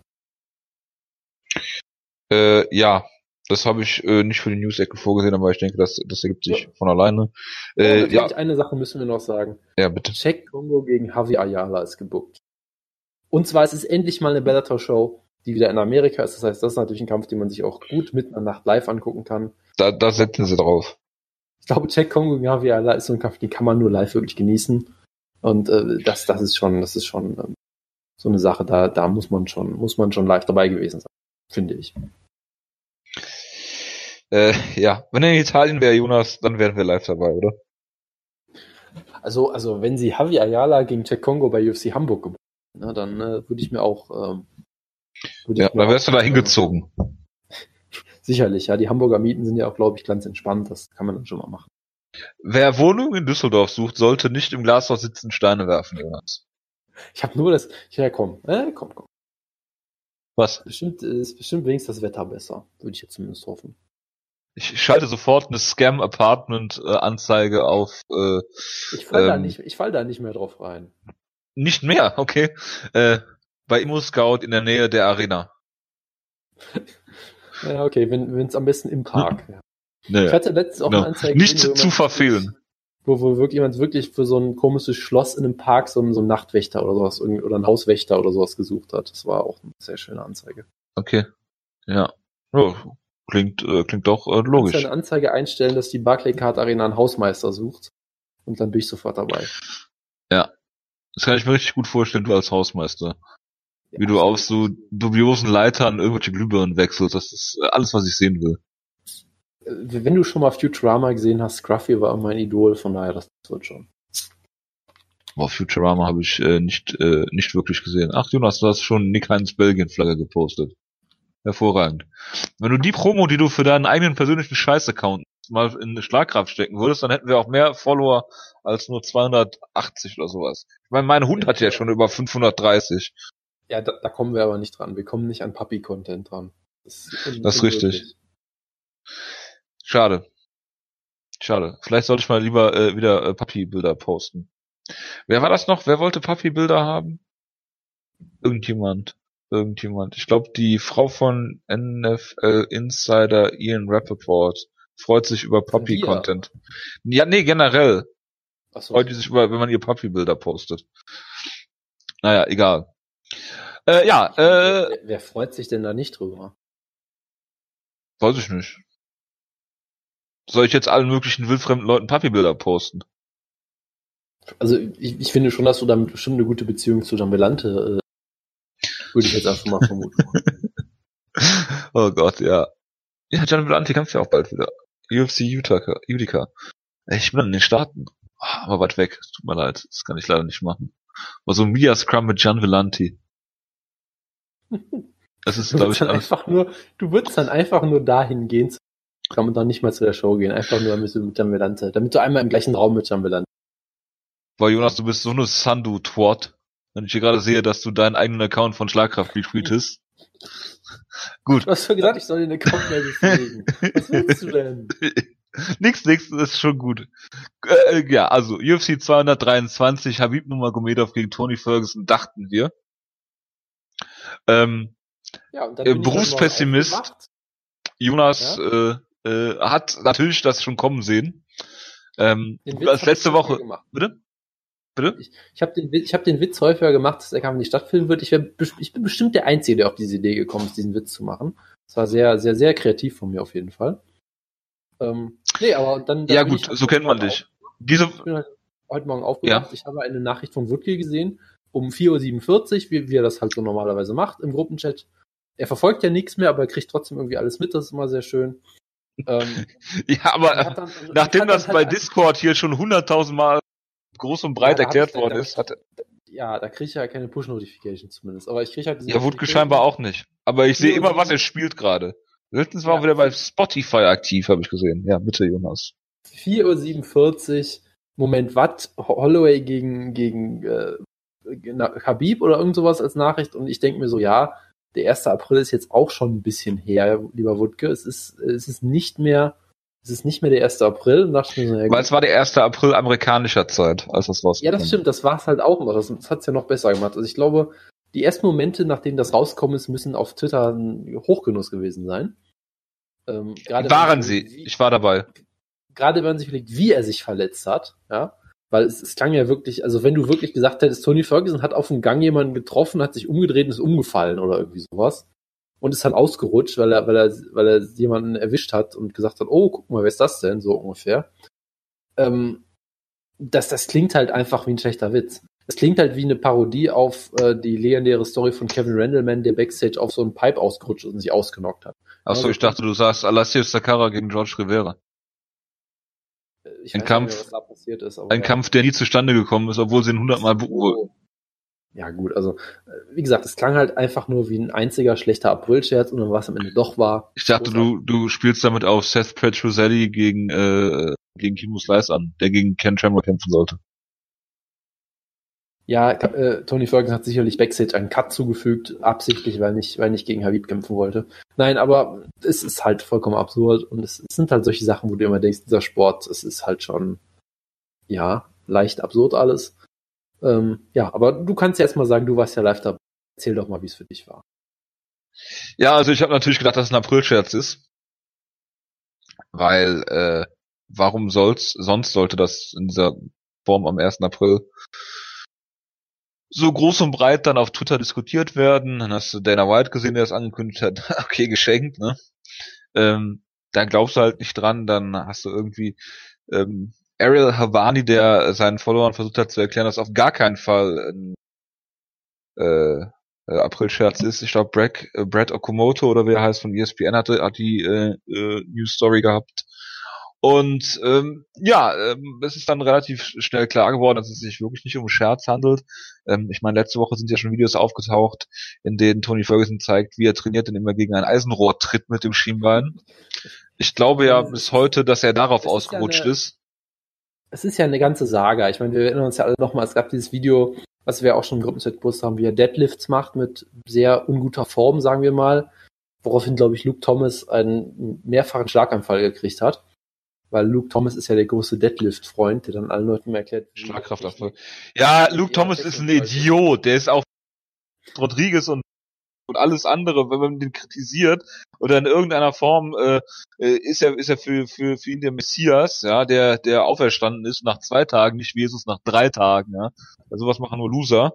Ähm, ja, Luke Thomas finde ich eine sehr streitbare Persönlichkeit auf Twitter. Ich bin auch einigen Leuten entfolgt. Ich, ich glaube halt, was Deadlift-Technik angeht, glaube ich ihm vollkommen. Ja, das ja, äh, es, es gibt auch nichts Interessanteres als Deadlift-Techniken. Es ist, es ist ein hervorragendes Thema. Also wenn ich, wenn ich Infos zu Deadlift-Techniken äh, will, dann äh, frage ich auf dem Cyborg dummer Zufall. Das sollte ja wohl klar sein. Ja, sicherlich richtig, ja. Und dann gab es ja auch mal irgendein so Video, wo er auf so einem Gymnastikball, glaube ich, einfach rumspringt oder so. Was auch absolut furchtbar aussah, wo er auch denkt, okay, du, die Chance, dass du dir dabei beide Knie raushaust, liegt bei ungefähr 99 Prozent, würde ich sagen. Äh, also es gab da sehr viele, sehr viele solche Szenen, wo er halt äh, Workouts macht, wo man denkt, äh, was zur Hölle, wie, wie kannst du noch laufen? Ähm, der kann er ja nicht offensichtlich. Ja, das ist halt das Ding. Da passiert es halt schon mal, dass man einfach mal ausrutscht irgendwie und sich alles, alles im Knie zerreißt. Ähm, also ja, ist schon, äh, ist schon hervorragend. Und ist natürlich auch hervorragend, dass es jetzt e-, eben mal nicht Tony Ferguson war, ähm, Habib war, nicht Habib nicht, war. Nicht Habib war natürlich, sondern der Kampf ist ja auch schon zweimal wegen Tony Ferguson ausgefallen. Also es ist halt Ja, also sie wollten insgesamt viermal bucken, glaube ich. Viermal sollte der Kampf halt, stattfinden. Es kommt halt echt alles zusammen. Es ist halt wirklich großartig. Und Dana White sagt, ähm, sie wollen den Kampf, äh, also Tony Ferguson ist sein Interim-Titel los, ist klar. Weil, warum auch nicht, ne? Ähm, und sie wollen jetzt natürlich ähm, äh, diesen Kampf nicht mehr bucken, laut Dana White. Also bin ich mir ziemlich sicher, dass sie es bei UFC Hamburg bucken werden. ja gut, ob sie es bucken und ob es dann stattfindet, sind natürlich nochmal zwei andere Sachen. Nein, aber. Das habe ich nie gesagt. Soweit würde ich mich nie aus dem Fenster lehnen. Ja, lange Rede, kurzer Sinn. Äh, Habib tritt jetzt an gegen Max Holloway. Alles, was ich auf Twitter gesehen habe, ist, dass es eine Dreieck Max Holloway geben. Machen keine Wettehinweise oder sowas. Aber es würde mich nicht wundern, wenn Max Holloway hier diesen Kampf gewinnen sollte. Weil, um mal in Medias Res zu gehen, ähm, du hast eine Woche Vorbereitungszeit auf äh, Max Holloway, der ein komplett anderer Kämpfer ist als ähm, äh, Tony Ferguson. Der Gameplan für Habib ist natürlich immer der gleiche. Ähm, Distanz schließen, zu Boden nehmen, verprügeln. Ähm, Gegner brechen mental, äh, mit ihnen spielen, äh, fast schon. Ähm, und Max Holloway ist natürlich nicht der aggressive Striker, ähm, der so wild ist wie Tony Ferguson, sondern der viel methodischer ist, äh, viel viel überlegter, viel zum Körper geht, ähm, viel viel technisch äh, technisch stärker ist, ähm, der eigentlich eine Gewichtsklasse drunter ist, was natürlich auch nicht nicht zu verachten ist. Ähm, der Weightcut denke ich nicht, dass das so ein großes Problem ist äh, für ihn, dadurch, dass er eigentlich äh, im Featherweight antritt. Ähm, nichtsdestotrotz wird Habib natürlich äh, nicht äh, größer, weiß ich nicht, aber massiver sein auf jeden Fall. Weil der Sprung zwischen ja, Featherweight also, und Lightweight ist natürlich ein, ein erheblicher. Ja, ich meine, es gab ja auch schon genug Leute, die gesagt haben, dass äh, Holloway genauso groß ist wie Tony Ferguson. Er hat natürlich trotzdem eine deutlich geringere Reichweite. Die ist natürlich bei Tony Ferguson auch sehr stark ausgeprägt, selbst das Lightweight. Und Holloway ist so jemand, der. Äh, ja, Ferguson kommt auch aus dem Welterweight eigentlich, ne? Hat damals ja, bei Tough im Welterweight gekämpft. Ja, gut, das stimmt, aber TAF ist ja immer noch mal so eine andere Sache gerade. Ja, ja, ist, ist, Ähm, aber äh, generell, ich glaube halt auch durchaus, dass das, ähm, äh, dass jemand, dass, dass jemand wie äh, Holloway über kurz oder lang vermutlich eh im Lightweight gelandet wäre. Er hat, hat ja, glaube ich, auch jetzt schon durchaus Probleme mit den Weightcuts, ist ein, ist ein großer Typ und er wird ja auch, er wird ja noch äh, äh, sich ausfüllen weiter, wenn man auf Englisch so schön sagen würde. Er ist ja immer noch relativ dürr so ein bisschen und ich glaube, da wird er noch noch mehr Gewicht äh, auf, aufnehmen im Laufe der Zeit. Ja, vor allen Dingen, weil er ja mit 18 in die UFC gekommen ist oder sowas. Ja, ja, genau. ne? Und also, von daher, ich glaube, früher oder später hätte er das schon gemacht. Ich glaube auch durchaus, dass jemand für Max Holloway im, im Lightweight durchaus Erfolg haben kann. Da habe ich überhaupt keine, keine Bedenken. Äh, aber es ist natürlich, äh, es ist natürlich trotzdem, denke ich, so, dass man das jetzt nicht so auf die leichte Schulter nehmen kann. Also ich, ich bin auch so ein bisschen zwiegespalten. Mein erster Eindruck war auch einfach nur, ach du Scheiße, wie können sie das Holloway antun, so ein bisschen. Er ist ein eigentlich total vermarktbarer, super unterhaltsamer Kerl und sie fressen ihn, verwerfen ihn halt, verpulvern ihn halt so ein bisschen. Weil das war halt mein erster Eindruck. Er wird einfach zerstört von Habib und fertig. Seitdem habe ich mir überlegt, ja, vielleicht, hm, er ist ja, ist ja ein guter Distanzboxer, er wird sicherlich das von der Distanz her besser angehen. Er hat gute Takedown-Defense gehabt zuletzt, aber halt auch nicht gegen Habib, sondern gegen, weiß ich nicht, Ricardo Lamas bestenfalls oder so, was ja auch okay ist, aber Lamas ist halt auch. Division 3. Ja, ich meine, Ricardo ist, Ricardo Lamas ist ein guter MMA-Ringer, aber kein herausragender, würde ich sagen. Und Habib ist halt Habib und steht nochmal eine Stufe über jedem anderen im Sport, so ungefähr. Ähm, also von daher, es gab dann auch viele Leute, die das quasi sofort so zurückgerudert haben und gesagt haben, nein, äh, Holloway hat super Chancen guckt, er hat, hat sieben Takedowns von Will Chope gestoppt oder so, wo ich, oder wie auch immer, wo ich mir denke, so, ja, okay, das ist, das ist schön für ihn, aber äh, das ist noch ein bisschen was. Würdest anderes. du Tony Ferguson mehr Chancen ausrechnen als einem äh, Short Notice Max Holloway? Ja, ich glaube schon, ehrlich gesagt. Ich, ich glaube, nach dem Kevin Lee-Kampf war ich wieder ein bisschen auf dem Boden der Tatsachen zurück. Und nachdem ich halt auch gesehen habe, dass äh, Habib äh, äh, super aussah gegen, äh, gegen Barbosa, wo ich ja auf Barbosa getippt habe, äh, wie bekannt. Äh, ja, natürlich, natürlich. Ja, nein, aber äh, Habib sah dann auch wirklich wieder gut aus. Ich hatte halt Bedenken, was seine lange Verletzungspause anging und so.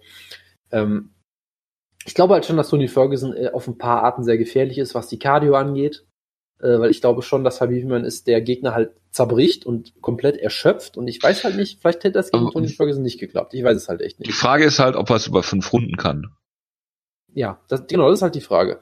Und ich glaube halt schon, dass Tony Ferguson einige interessante Herausforderungen geboten hätte mit seinem Striking, mit seinen, mit seinen Choke-Versuchen, mit seinem Grappling. Äh, letztendlich hätte ich auf Habib getippt, aber ich glaube halt schon, dass es da interessante, interessante Möglichkeiten für ihn gegeben hätte. Max Holloway, wie gesagt, Short Notice finde ich schwierig, finde ich echt schwierig. Max Holloway wirkt für mich wie jemand, der immer trainiert, der immer in Shape ist und so.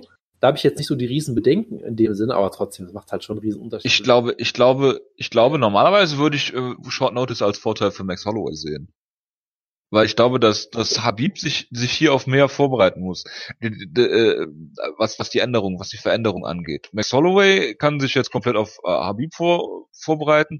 Bei dem weiß man halt eher, was er macht. Ob man es dann stoppen kann, ist eine andere Frage. Aber von der, von der Vorbereitung her, vom Mentalen her, finde ich den Nachteil eher bei Habib. Was ich mich halt frage, ist, am 3. März haben wir gerade schon drüber geredet, dass ein Monat her ist, hat Max Holloway einen Kampf, Kampf angesetzt gehabt gegen Frankie Edgar, den er verletzungsbedingt absagen musste. Wie sehr ist er noch verletzt? Das ist halt die Frage, die ich mir stelle. Ja, da, das ist noch ein anderer Punkt, genau. Und gerade wenn du halt verletzt warst, dann wirst er wird er wird sicherlich auch schon trainiert haben, weil er, ich glaube, er wird nicht so blöd sein, einen Kampf anzunehmen, wenn er überhaupt nicht trainiert hat oder so. Aber auch da ist natürlich die Frage, was für was für eine Erfassung ist er.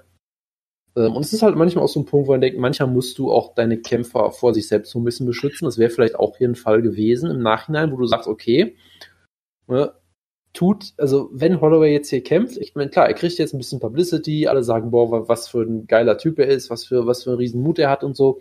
Aber wenn er halt komplett zerstört wird und dann wirklich über mehr Runden in den, in den Boden gerammt wird und da vielleicht schwere, schwere Schäden auch nimmt, so, das bringt ihm halt auch letztendlich nichts. Also da finde ich, ist es Gut. Die, das, das finde ich halt schwerer zu beurteilen als zum Beispiel jetzt Frankie Edgar gegen äh, Cap Swanson. Das, Sicherlich. Ja. Ne, das, das, ist, das hat nochmal eine andere Qualität, finde ich halt. Ne? Ja, klar. Also äh, es ist halt schwierig. Ich, ich kann halt beide Seiten verstehen. Die eine Seite sagen, hey, Max Holloway hat viele interessante Sachen. Klar, Max Holloway ist einer der besten und interessantesten Kämpfer im ganzen Sport, gewichtsklassenübergreifend. Natürlich ist es ein interessanter Kampf. Äh, andererseits kann ich auch sagen, es ist schon eine andere Gewichtsklasse, es ist schon Short Notice, es ist schon alles nicht optimal und es kann halt auch total ins Auge gehen. Und ich weiß nicht, ich habe irgendwie noch, noch keine abschließende Fazit gezogen. Ich habe noch kein, keine Idee, was ich jetzt endlich dazu halte. Ich, ich, ja, ich, ich wechsle halt immer so zwischen den beiden Extremen irgendwie so ein bisschen. Auf der einen Seite freue ich mich drauf, auf der anderen Seite denke ich, hm, doch eher eine schlechte Idee vielleicht. Also weiß ich nicht. Es wird sich, glaube ich, in den nächsten Tagen bei mir erst so ein bisschen ergeben.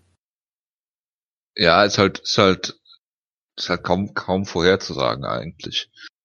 Ähm, ich finde es halt, es ist, also von allen Möglichkeiten, die UFC halt fast hatte, das mal abgesehen von Connor, ähm, weil ich glaube nicht, dass er den Weightcut hingekriegt hätte, innerhalb von einer Woche auf 155 Pfund zu, zu cutten.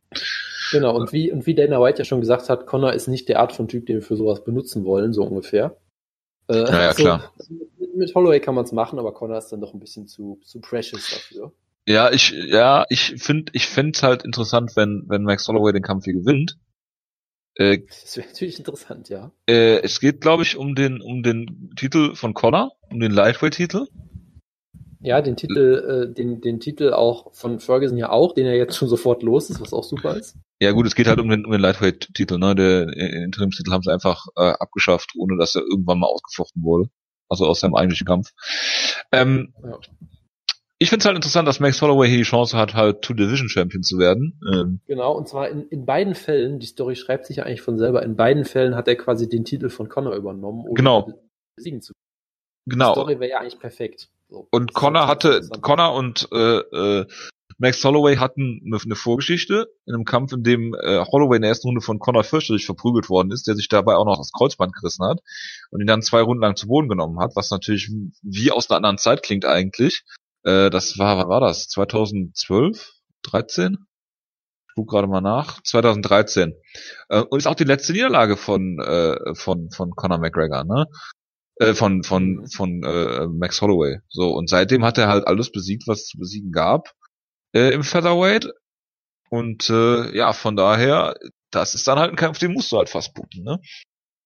Und ich bin auch der Meinung, dass Conor daran Interesse hätte. Jonas. Ja. Von daher, ja, für die, für die Geschichte und dafür, dass Max Holloway dann hochgeht, ich glaube auch, äh, dass Max Holloway im, im Featherweight jetzt niemanden, niemanden mehr besiegen muss. Man hat zwar nicht gegen Frankie Edgar gekämpft, was, was schade ist, ähm, auch nicht gegen Brian Ortega, was natürlich ein interessanter Kampf wäre. Aber ich meine, er hat im Featherweight jetzt bewiesen, dass er ganz klar die Nummer eins da ist und ich glaube nicht, dass, dass man ihn unbedingt im Featherweight lassen muss. Wenn er den Kampf hier gewinnen sollte, er im Lightweight weiterkämpfen, ganz einfach. Er ist der Champion, dann soll er den, den ja, Titel ja. niederlegen. Und, äh, ich meine, wir, wir, haben ja auch schon mal drüber geredet, sorry, dass Max Holloway nee, nee. eigentlich die Division fast schon leergeräumt hat im Featherweight, weil er ja auch so lange auf seinen Title Shot warten muss. Er hat ja irgendwie eine 10 Kampf Siegesserie gehabt oder 9 Kampf, ja, bevor er einen Title Shot genau. gekriegt hat. Also ist jetzt auch nicht so, als gäbe es jetzt tausende Matchups, die man jetzt sofort sehen muss. Es gibt interessante interessante Talente aktuell, aber ich brauche jetzt auch nicht Max Holloway gegen, gegen Magomed Sharipov äh, nächste Woche oder so ungefähr.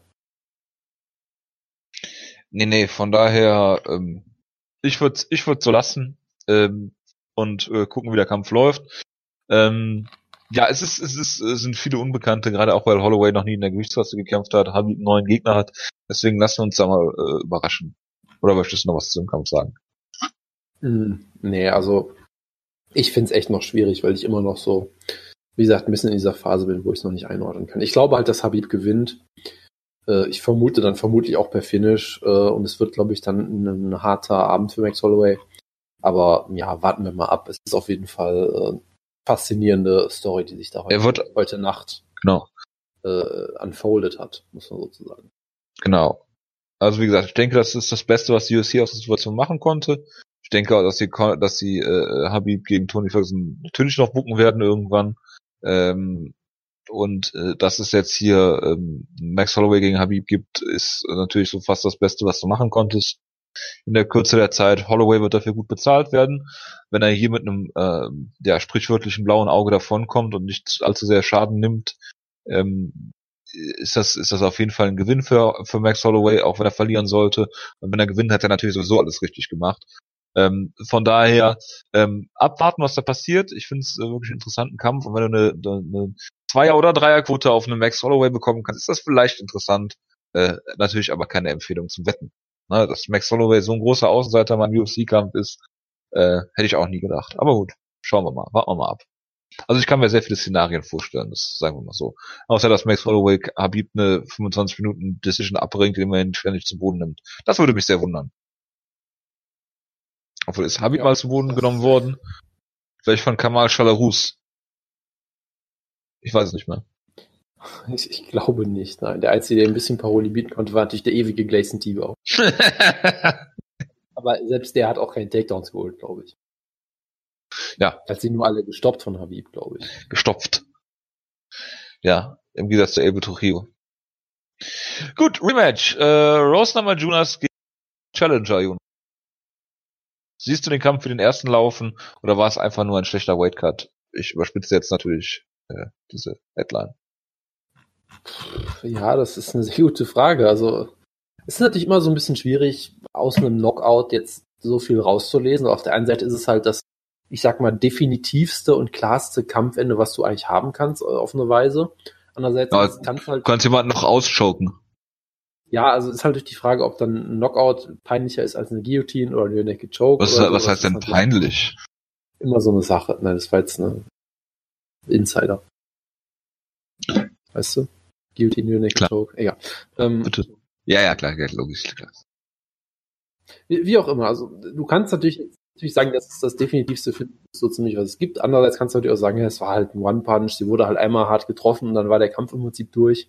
Ist halt schwierig. Ich glaube halt immer noch, dass äh, äh, Rose äh, viele, viele Sachen hat, die, die äh, Jonna gefährlich werden können. Sie ist halt jemand, sie ist sehr explosiv, sie ist sehr athletisch, sie kann, äh, sie kann, sie ist sehr dynamisch in ihrer Offensive auf jeden Fall. Sie kann sowohl am Boden als auch im Stand halt ähm, sehr schnell, sehr schnell zuschlagen und sehr gute, sehr gut Kämpfe finishen. Und ich glaube schon, dass, dass Johanna damit Probleme hat unter Umständen. Weil Johanna ist jetzt, wie wir mittlerweile, glaube ich, wissen schon, sie ist jetzt. Darf ich- darf ich kurz einen Finisherin, sie hier reinbringen? Der vielleicht nicht so hot ist, aber wenn Rose diesen, diesen Kampf hier gewinnen sollte, wovon ich nicht überzeugt bin, aber was ich auch nicht aus 50-50 sehe ich eigentlich, macht sie es nicht wie im ersten Kampf, sondern eher am Boden. Würdest du mir dazu stimmen? Hm, interessanter Take. Würde ich, würde ich dir nicht unbedingt zustimmen, weil ich nicht weiß, ob sie Johanna wirklich zu Boden nehmen kann. Also, sie, Du- ja, sie, sie kann es vielleicht schon. Ja, gut, hättest du vor dem ersten Kampf gedacht, dass sie sie aus, ne? Das ist ja, Ich, ich, ich weiß, ganz ehrlich, ich weiß nicht mehr, was ich vor dem Kampf gesagt habe, aber ich glaube, im Nachhinein hätte ich vielleicht, hätte ich, hätte man vielleicht schon sagen können, dass sie da im Stand vielleicht sogar gefährlich werden kann, weil, also, ja gut, im Nachhinein. Everyone can be a Monday morning quarterback. Ja, ich weiß, deshalb, ich, ich, ich will halt auch nicht von mir behaupten, dass ich es gecallt habe, weil ich weiß es halt einfach nicht mehr. Niemals hast du das gecallt, Jonas. Nein, ich habe auf jeden Fall nicht gecallt, dass sie gewinnt. Nein, das, das meine ich nicht. Aber ich hätte halt, ich könnte mir schon vorstellen, dass ich vielleicht sowas gesagt habe, wie von wegen, sie kann hier im Stand auch gefährlich werden, bla bla bla. Das weiß ich halt echt nicht. Äh, Ich glaube, im Nachhinein macht es halt schon dahingehend Sinn, weil du hast halt schon eigentlich gesehen, dass die Takedown-Defense von Johanna eigentlich bombenfest ist bisher. Außer halt gegen, gegen Gardelia, die halt auch wirklich sehr, auf eine sehr andere Weise auch physisch, physisch stark ist als, als Rose, würde ich sagen. Und du hast halt andererseits halt schon gesehen, sie wurde halt schon öfter mal angeklingelt im Stand durch. Sie hatte mal diesen einen Moment gegen Kowalczyk, die nun wirklich nicht für ihre Punching Power bekannt ist. Das stimmt, in der vierten Runde, ja. hatte diesen Moment gegen Gardelia, glaube ich, im zweiten Kampf auch. Äh, was gegen, gegen Letourneau? War da irgendwann? Nee, ich, ich glaube gegen die beiden primär.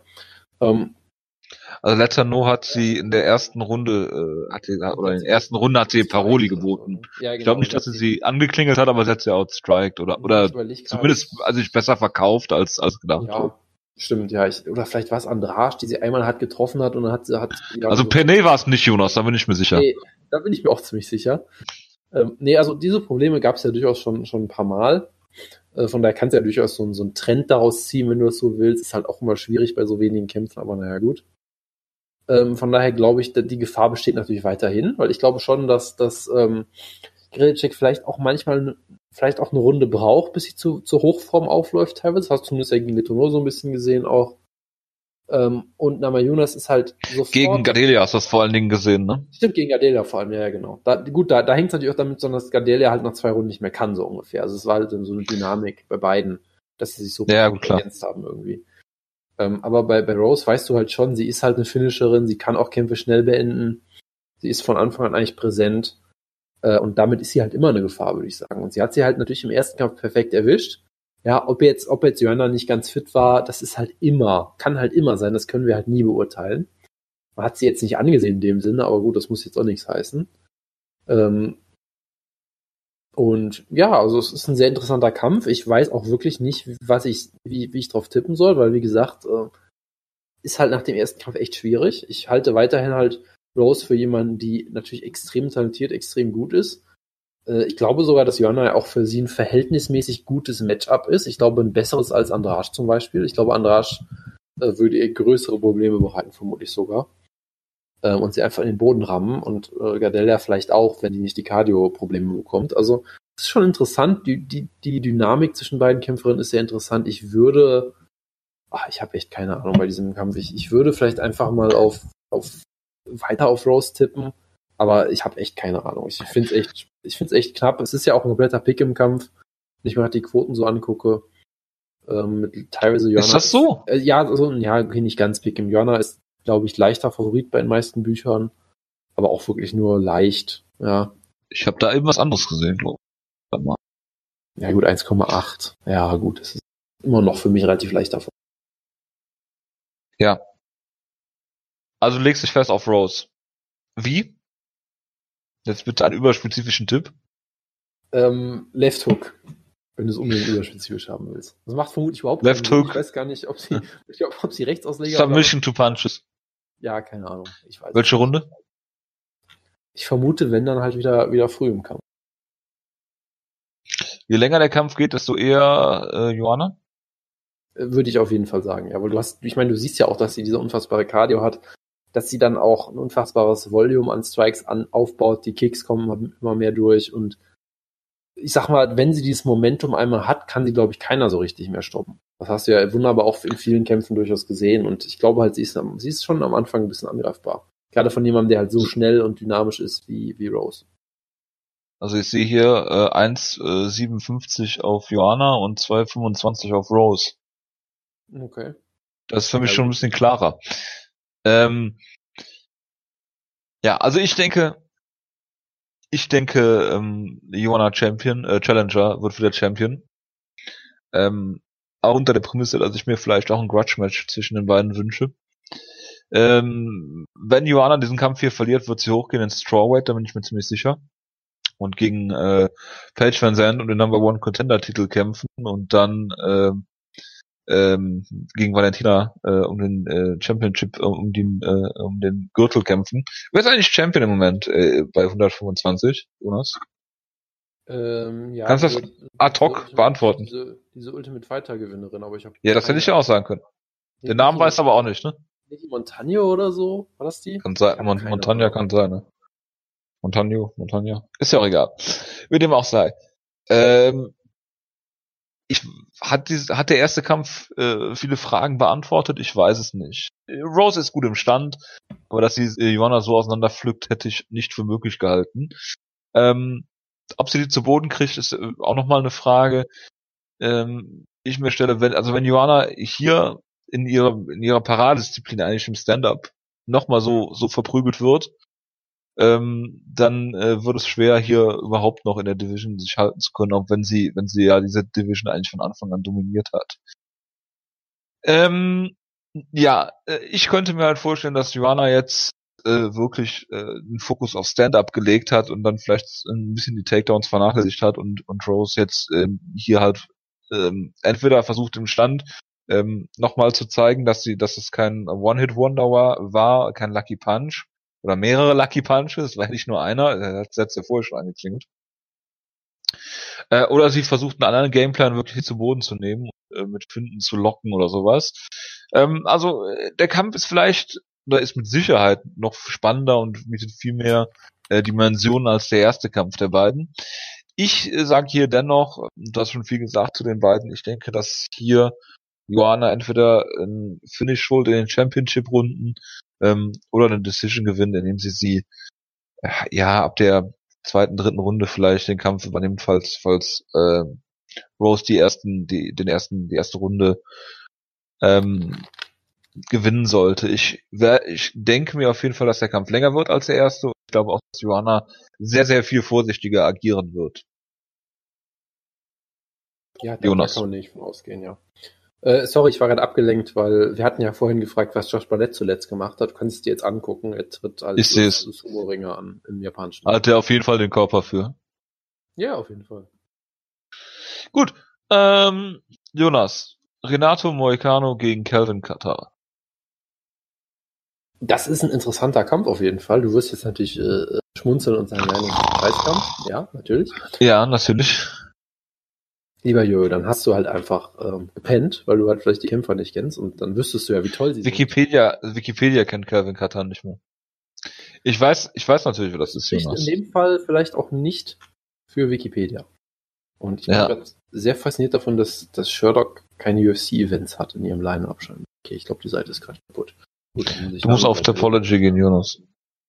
Das könnte ich natürlich machen, aber dann wäre ich ja, dann, dann wäre ich ja wie Wutke unterwegs und das wollen wir alle, nicht, denke ich. Nein, also Nee, das stimmt. Renato Moicano ist halt ein interessanter Kämpfer, weil er ist eigentlich jemand, der hat sehr gutes Grappling durchaus, außer halt gegen Brian Ortega. Ähm, aber gut, das darf völlig kann jeder mal submitted werden. Er ist eigentlich ein sehr guter Grappler, der aber auch ein ziemlich guter Striker geworden ist. Äh, ich habe das Gefühl, es fehlt immer so ein bisschen das Ringen dazwischen. Also er hat halt nicht dieses Top-Ring, dass er halt alle zu Boden nehmen kann oder so. Das heißt, er muss dann halt. Er hat Tom Ninimaki aus der UFC verabschiedet, Jonas. Wie tief Sitzt Deshalb der Stache. du ihn, deshalb müsstest gerade du ihn eigentlich hypen, finde ich. Das finde ich, hat mich jetzt schon ein bisschen überrascht. Nein, aber er ist halt jemand, er kann jetzt nicht jeden äh, so nach Belieben zu Boden nehmen, aber ist halt jemand, der hat immer sein gutes Grappling in der Hintertasche und ist aber auch ein richtig guter Striker geworden. Ich meine, er ist, glaube ich, ist er der letzte Kämpfer, der Jeremy Stevens besiegt hat? Da müsste ich jetzt nachgucken. Ich vermute, ja doch, ne? Er ist der letzte, der, der Jeremy Stevens besiegt hat, genau. Und das ist ja durchaus auch beeindruckend. Er hat Jeremy Stevens halt über drei Runden sehr klar outstriked. Äh, hat Jeremy Stevens unglaublich frustriert mit seinem Stil, hat halt sehr auf Konter gesetzt, hat Jeremy Stevens ins, ins Leere laufen lassen, hat das sehr routiniert und gut gemacht. Und das ist halt schon beeindruckend, wenn man sich anguckt, auf was für eine Streak aktuell Jeremy Stevens äh, seitdem ist. Ja? Also von daher ist das schon ein richtig guter Kämpfer. Er hatte halt auch den Kampf gegen Brian Ortega, wo er eigentlich gut gekämpft hat und dann gab's halt, hat halt einen Takedown versucht und wurde sofort ausgechoked, wie man das halt macht gegen Brian Ortega. Kann schon mal passieren. Ähm, Frag mal Evangelista Cyborg gegen äh, äh, in seinem Kampf gegen Nick Diaz. boah, die ganz alten Kamellen holst du hier raus. Ja. Ja. Nicht Ja, mal Connor gegen Nate Diaz. Nein, nein. Evangelista Cyborg Santos. Ach ja. Ja, und ist ja auch noch ziemlich jung mit seinen 28. Also ein vielversprechender, interessanter Kämpfer. Und das gleiche kannst du halt auch über Kevin Ketter sagen. Der hatte äh, zuletzt den Kampf ja gegen Shane Burgos. Genau, das war einer der unterhaltsamsten Kämpfe des Jahres bisher für mich. Äh, spricht auch ein bisschen, Okay. ja, es spricht auch ein bisschen gegen das Jahr, weil der Kampf war schon richtig cool, aber es war jetzt auch kein Fight of the Year Contender oder sowas. Der war ja auch keine fünf Runden. das war halt ein richtig schönes Striking-Duell einfach nur. Ja, Kevin Ketter hat einen wunderbaren Jab. Du würdest es lieben, wenn du seine Kämpfe mal gucken würdest. Ähm, ich habe glaube ich schon einen Kampf von ihm gesehen. Hat, hat gekämpft äh, gegen einen Shane Burgess, der sehr viel über Bodyshots gekommen ist. Es war ein schönes Striking-Duell. Sie wirkten eigentlich beide wie, ich sag mal, moderne MMA-Striker, wie man sich das im Jahr 2018 so ein bisschen vorstellt. Gehen halt hohes Tempo, sind variabel. Jonas, ich habe eine Frage. ja, bitte. Wenn du sagst moderne MMA-Striker im Jahr 2018, gibt es natürlich nur eine Frage, die sich mir stellt. Checken Sie Leg Kicks. bitte. Äh, ich weiß nicht, ob sie so viele gezeigt haben in dem Kampf. Das müsste ich jetzt recherchieren. Zeigen keine Leg Kicks, dann sind sie keine guten MMA-Striker im Jahr Ich 2016. bin sicher, ich bin sicher, Renato Moicano wird ein paar Leckkicks versuchen, dann kannst du dir die Frage selbst beantworten am Sonntag. Äh, aber das war Falls ich den Kampf gucke, ja. und er hat äh, und Kevin Ketter hat den Kampf dann mit einem wunderbaren Knockout, der wirklich spektakulär war, wunderbares Timing, wo er dann quasi ihn im Fall noch ein paar Mal erwischt hat.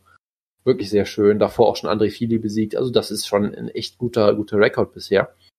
Ja, sehr sehr vielversprechender guter Striker und das könnte halt im Stand echt ein interessantes, sehr interessantes Duell werden. Ich freue mich drauf. Ich tippe auf es ist echt schwierig, weil ich kann halt Cutter noch nicht so gut einschätzen, weil ich noch nicht so viel von ihm gesehen habe.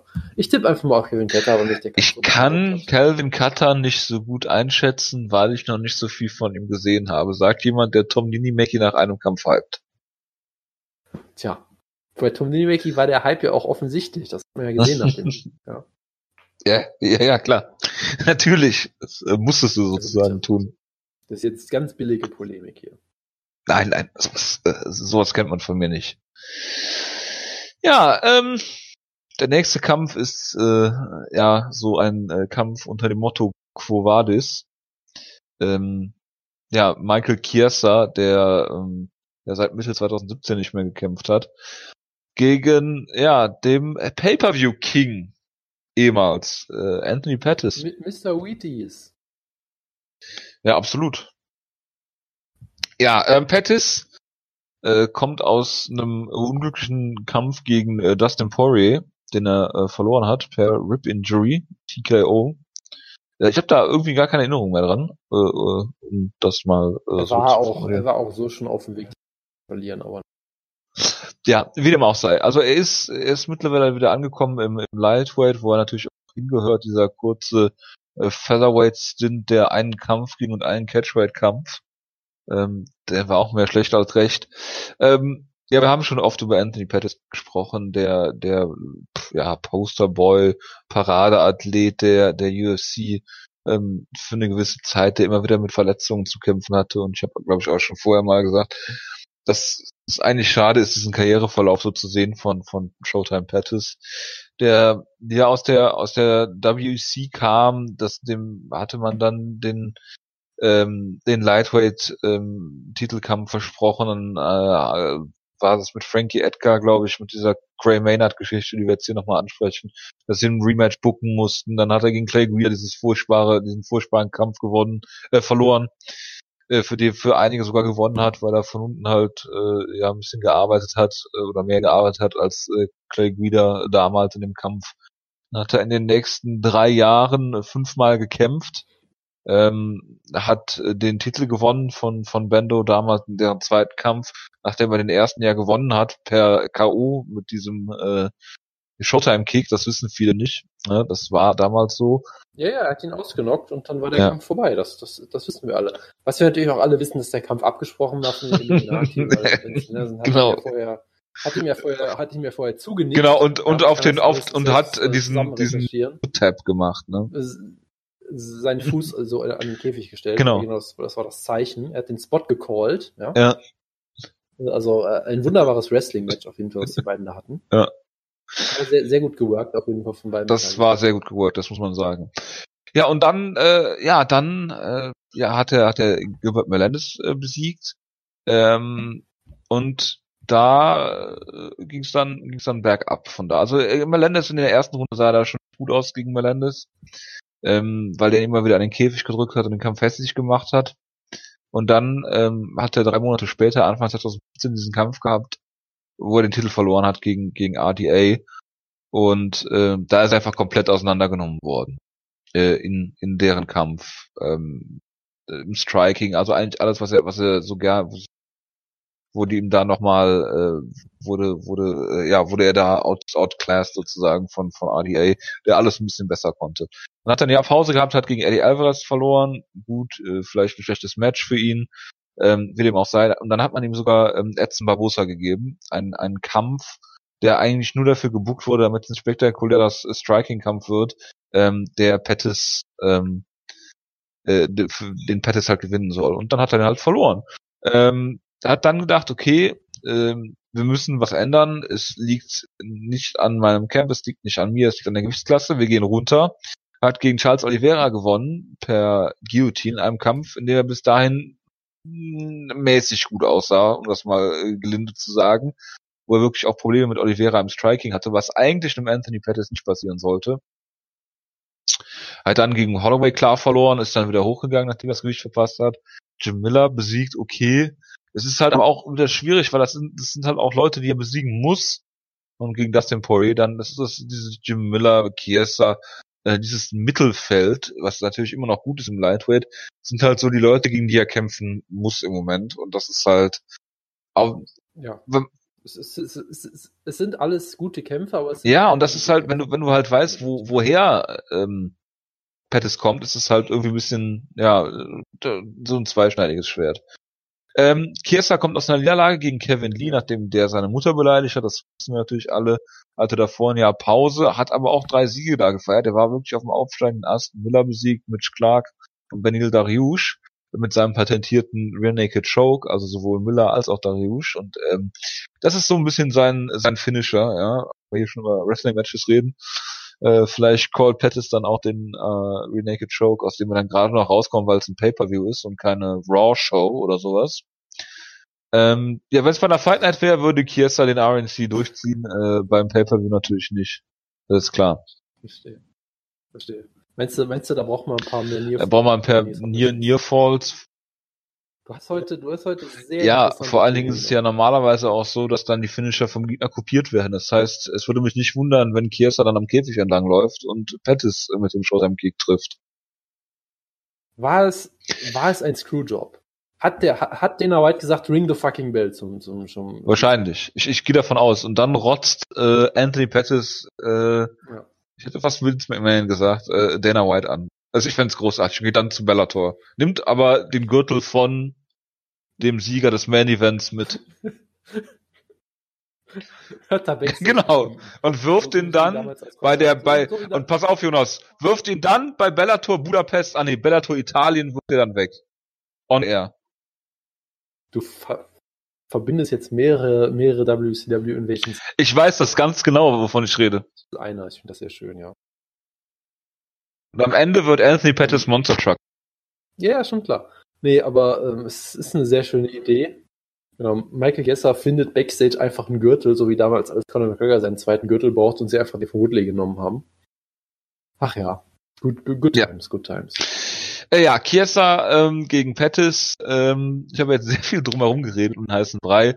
Ähm, ich weiß auch nicht, wie der Kampf laufen soll. Chiesa hat ähm, äh, mit Sicherheit äh, einige Schwächen. Äh, Pettis hat viele Stärken, aber auch äh, sehr viele Schwächen irgendwie mittlerweile, ähm, was einen sehr wundert. Ich kann beide nicht einschätzen.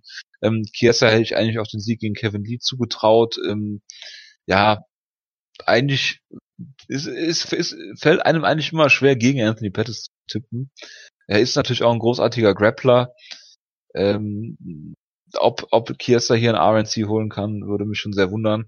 Weil, wenn er in der Guillotine läuft, meinetwegen, aber äh, Renaked Choke sollte er verteidigen können. Ich sage Pettis per Decision. Ja, ich, ich werde mich jetzt mal kurz halten, weil mein Internet gerade auch ein bisschen Probleme hatte. Ähm, aber generell, Michael Chiesa ist halt ein absoluter Spezialist, jemand, wo man sich jedes Mal wundert, dass er es überhaupt so weit geschafft hat. Er hat ist fast halt Juliana Peñas. Karriere beendet. Er ist eigentlich kein guter Striker, er ist auch eigentlich kein mega guter Ringer, er ist halt okay, aber er ist halt am Boden einfach so gut, dass er halt auch mal einfach einen Benny Darius auschappt, der einfach unfassbar guter Grappler ist eigentlich. Das ist schon, ist schon beeindruckend, der RNC King halt. Das macht es natürlich auch noch beeindruckender, wie Kevin Lee am Boden dominiert hat, was auch viel, glaube ich, darüber ist- aussagt, wie, wie gut Kevin Lee als Grappler Ja, aber ist. Top Position, ne? Also, äh, ähm, von unten, von unten Ja, ist. Michael Chiesa nicht der beste Grappler, aber wenn er, wenn er Top Control hat, das ist schon was anderes. Ist, ist sicherlich richtig, ja. Aber auch da ist er halt immer gefährlich. Weil Er ist nicht Paul Sess. Er hat zwar auch einen Finisher, aber ähm, Willen, Paul Sess. Was haust du diese Woche für ja, aber holla, die Waldfee. Ja, wenn wir, wenn wir ein, zwei Wochen Pause haben. Jonas, dann äh, sammelt sich einiges an. Ich merk schon, ich merk schon. ähm, nee, aber äh, ich sag mal so, ich sehe in der einen Hinsicht die Gefahr, du kannst Anthony Pettis am Käfig stellen, da kannst du ihn zu Boden nehmen, ja. Äh, wenn er mit dem Rücken zum Käfig steht, ist sein Takedown-Events nicht optimal. Pettis gibt sehr oft seinen Rücken auf, auch. Das ist ja eigentlich so ein Trademark von ihm. Was ja auch das ist, wo, wobei er sich ja, glaube ich, gegen, gegen Poirier verletzt hat. Dass er sich in die Backmount nehmen lässt und sich dann halt rausdreht, was er ja extrem gut kann. Das macht er auch. Was er gut kann, ja. Hat er gegen Charles Oliveira, glaube ich, auch gemacht, der eine extrem gute Backmount hat. Gegen Poirier hat er sich halt dabei verletzt. Die Frage ist, Jonas-. Ja, Wer hat die beste Backmount im Sport? äh, Damien Meyer natürlich.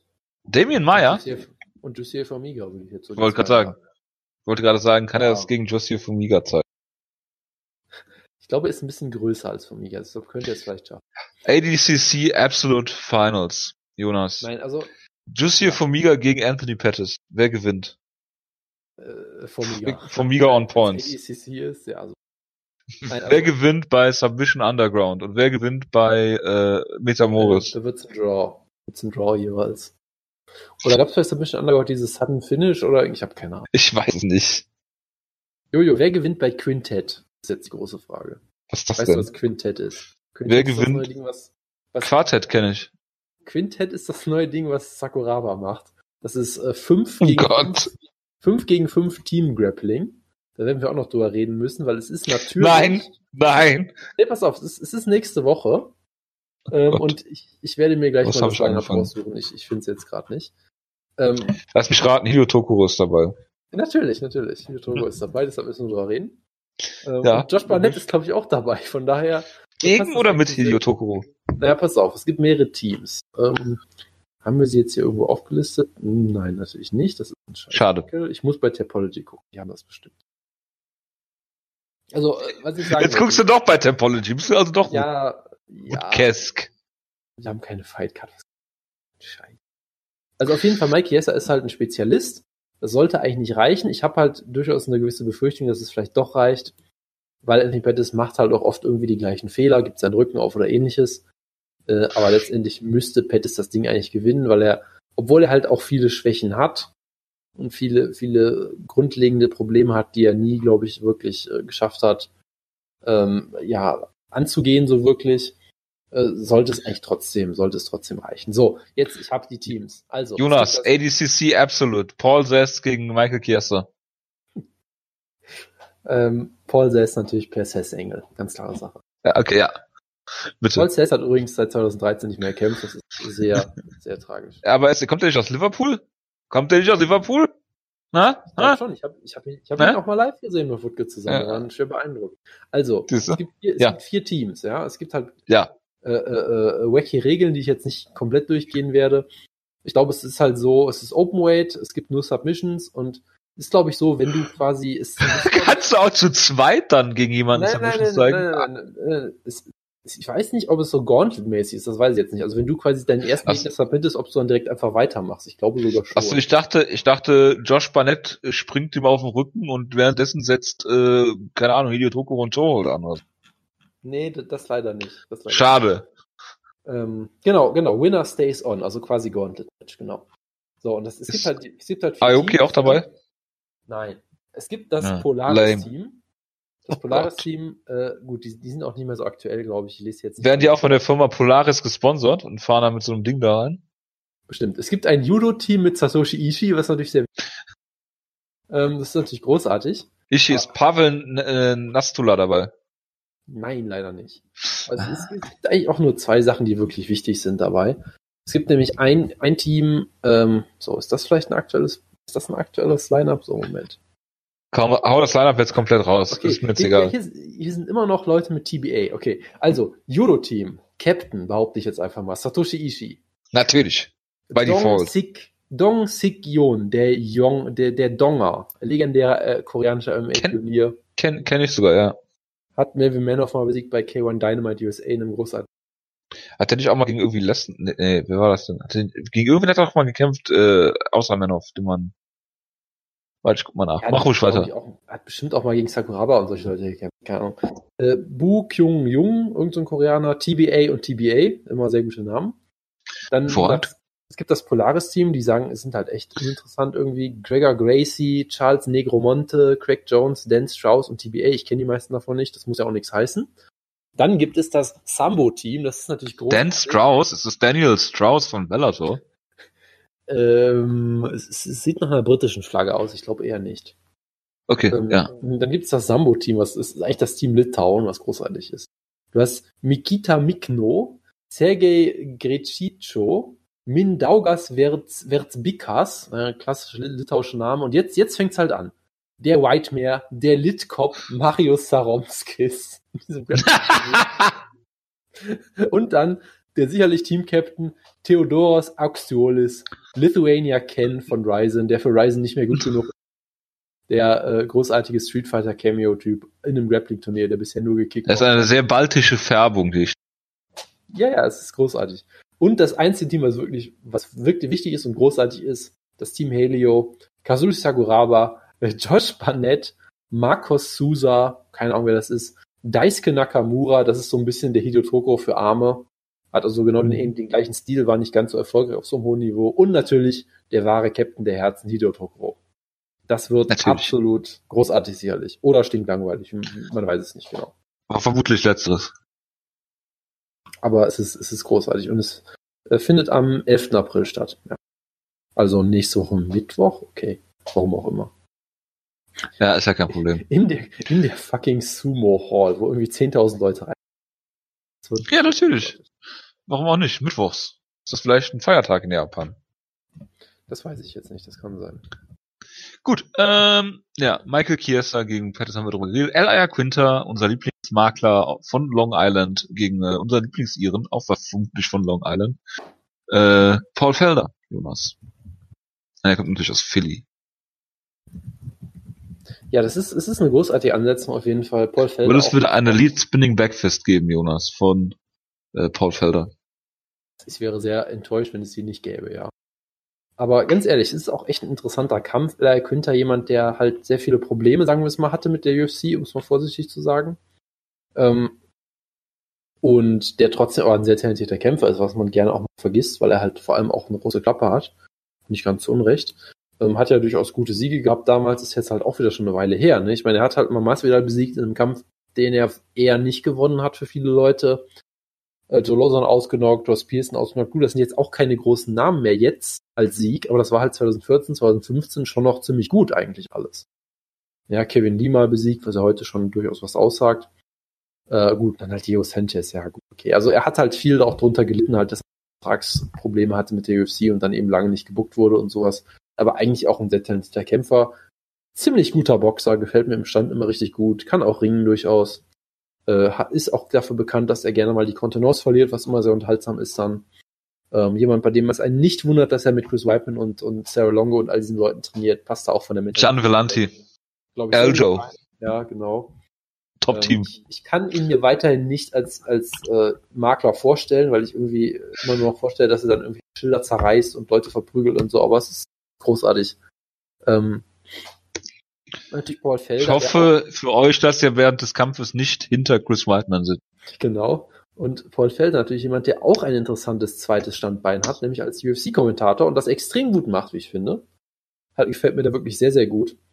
Ähm, aber hat auch jetzt durchaus äh, in der UFC sowas wie seinen zweiten Frühling. Er hat jetzt auch halt drei Kämpfe, drei Siege am Stück.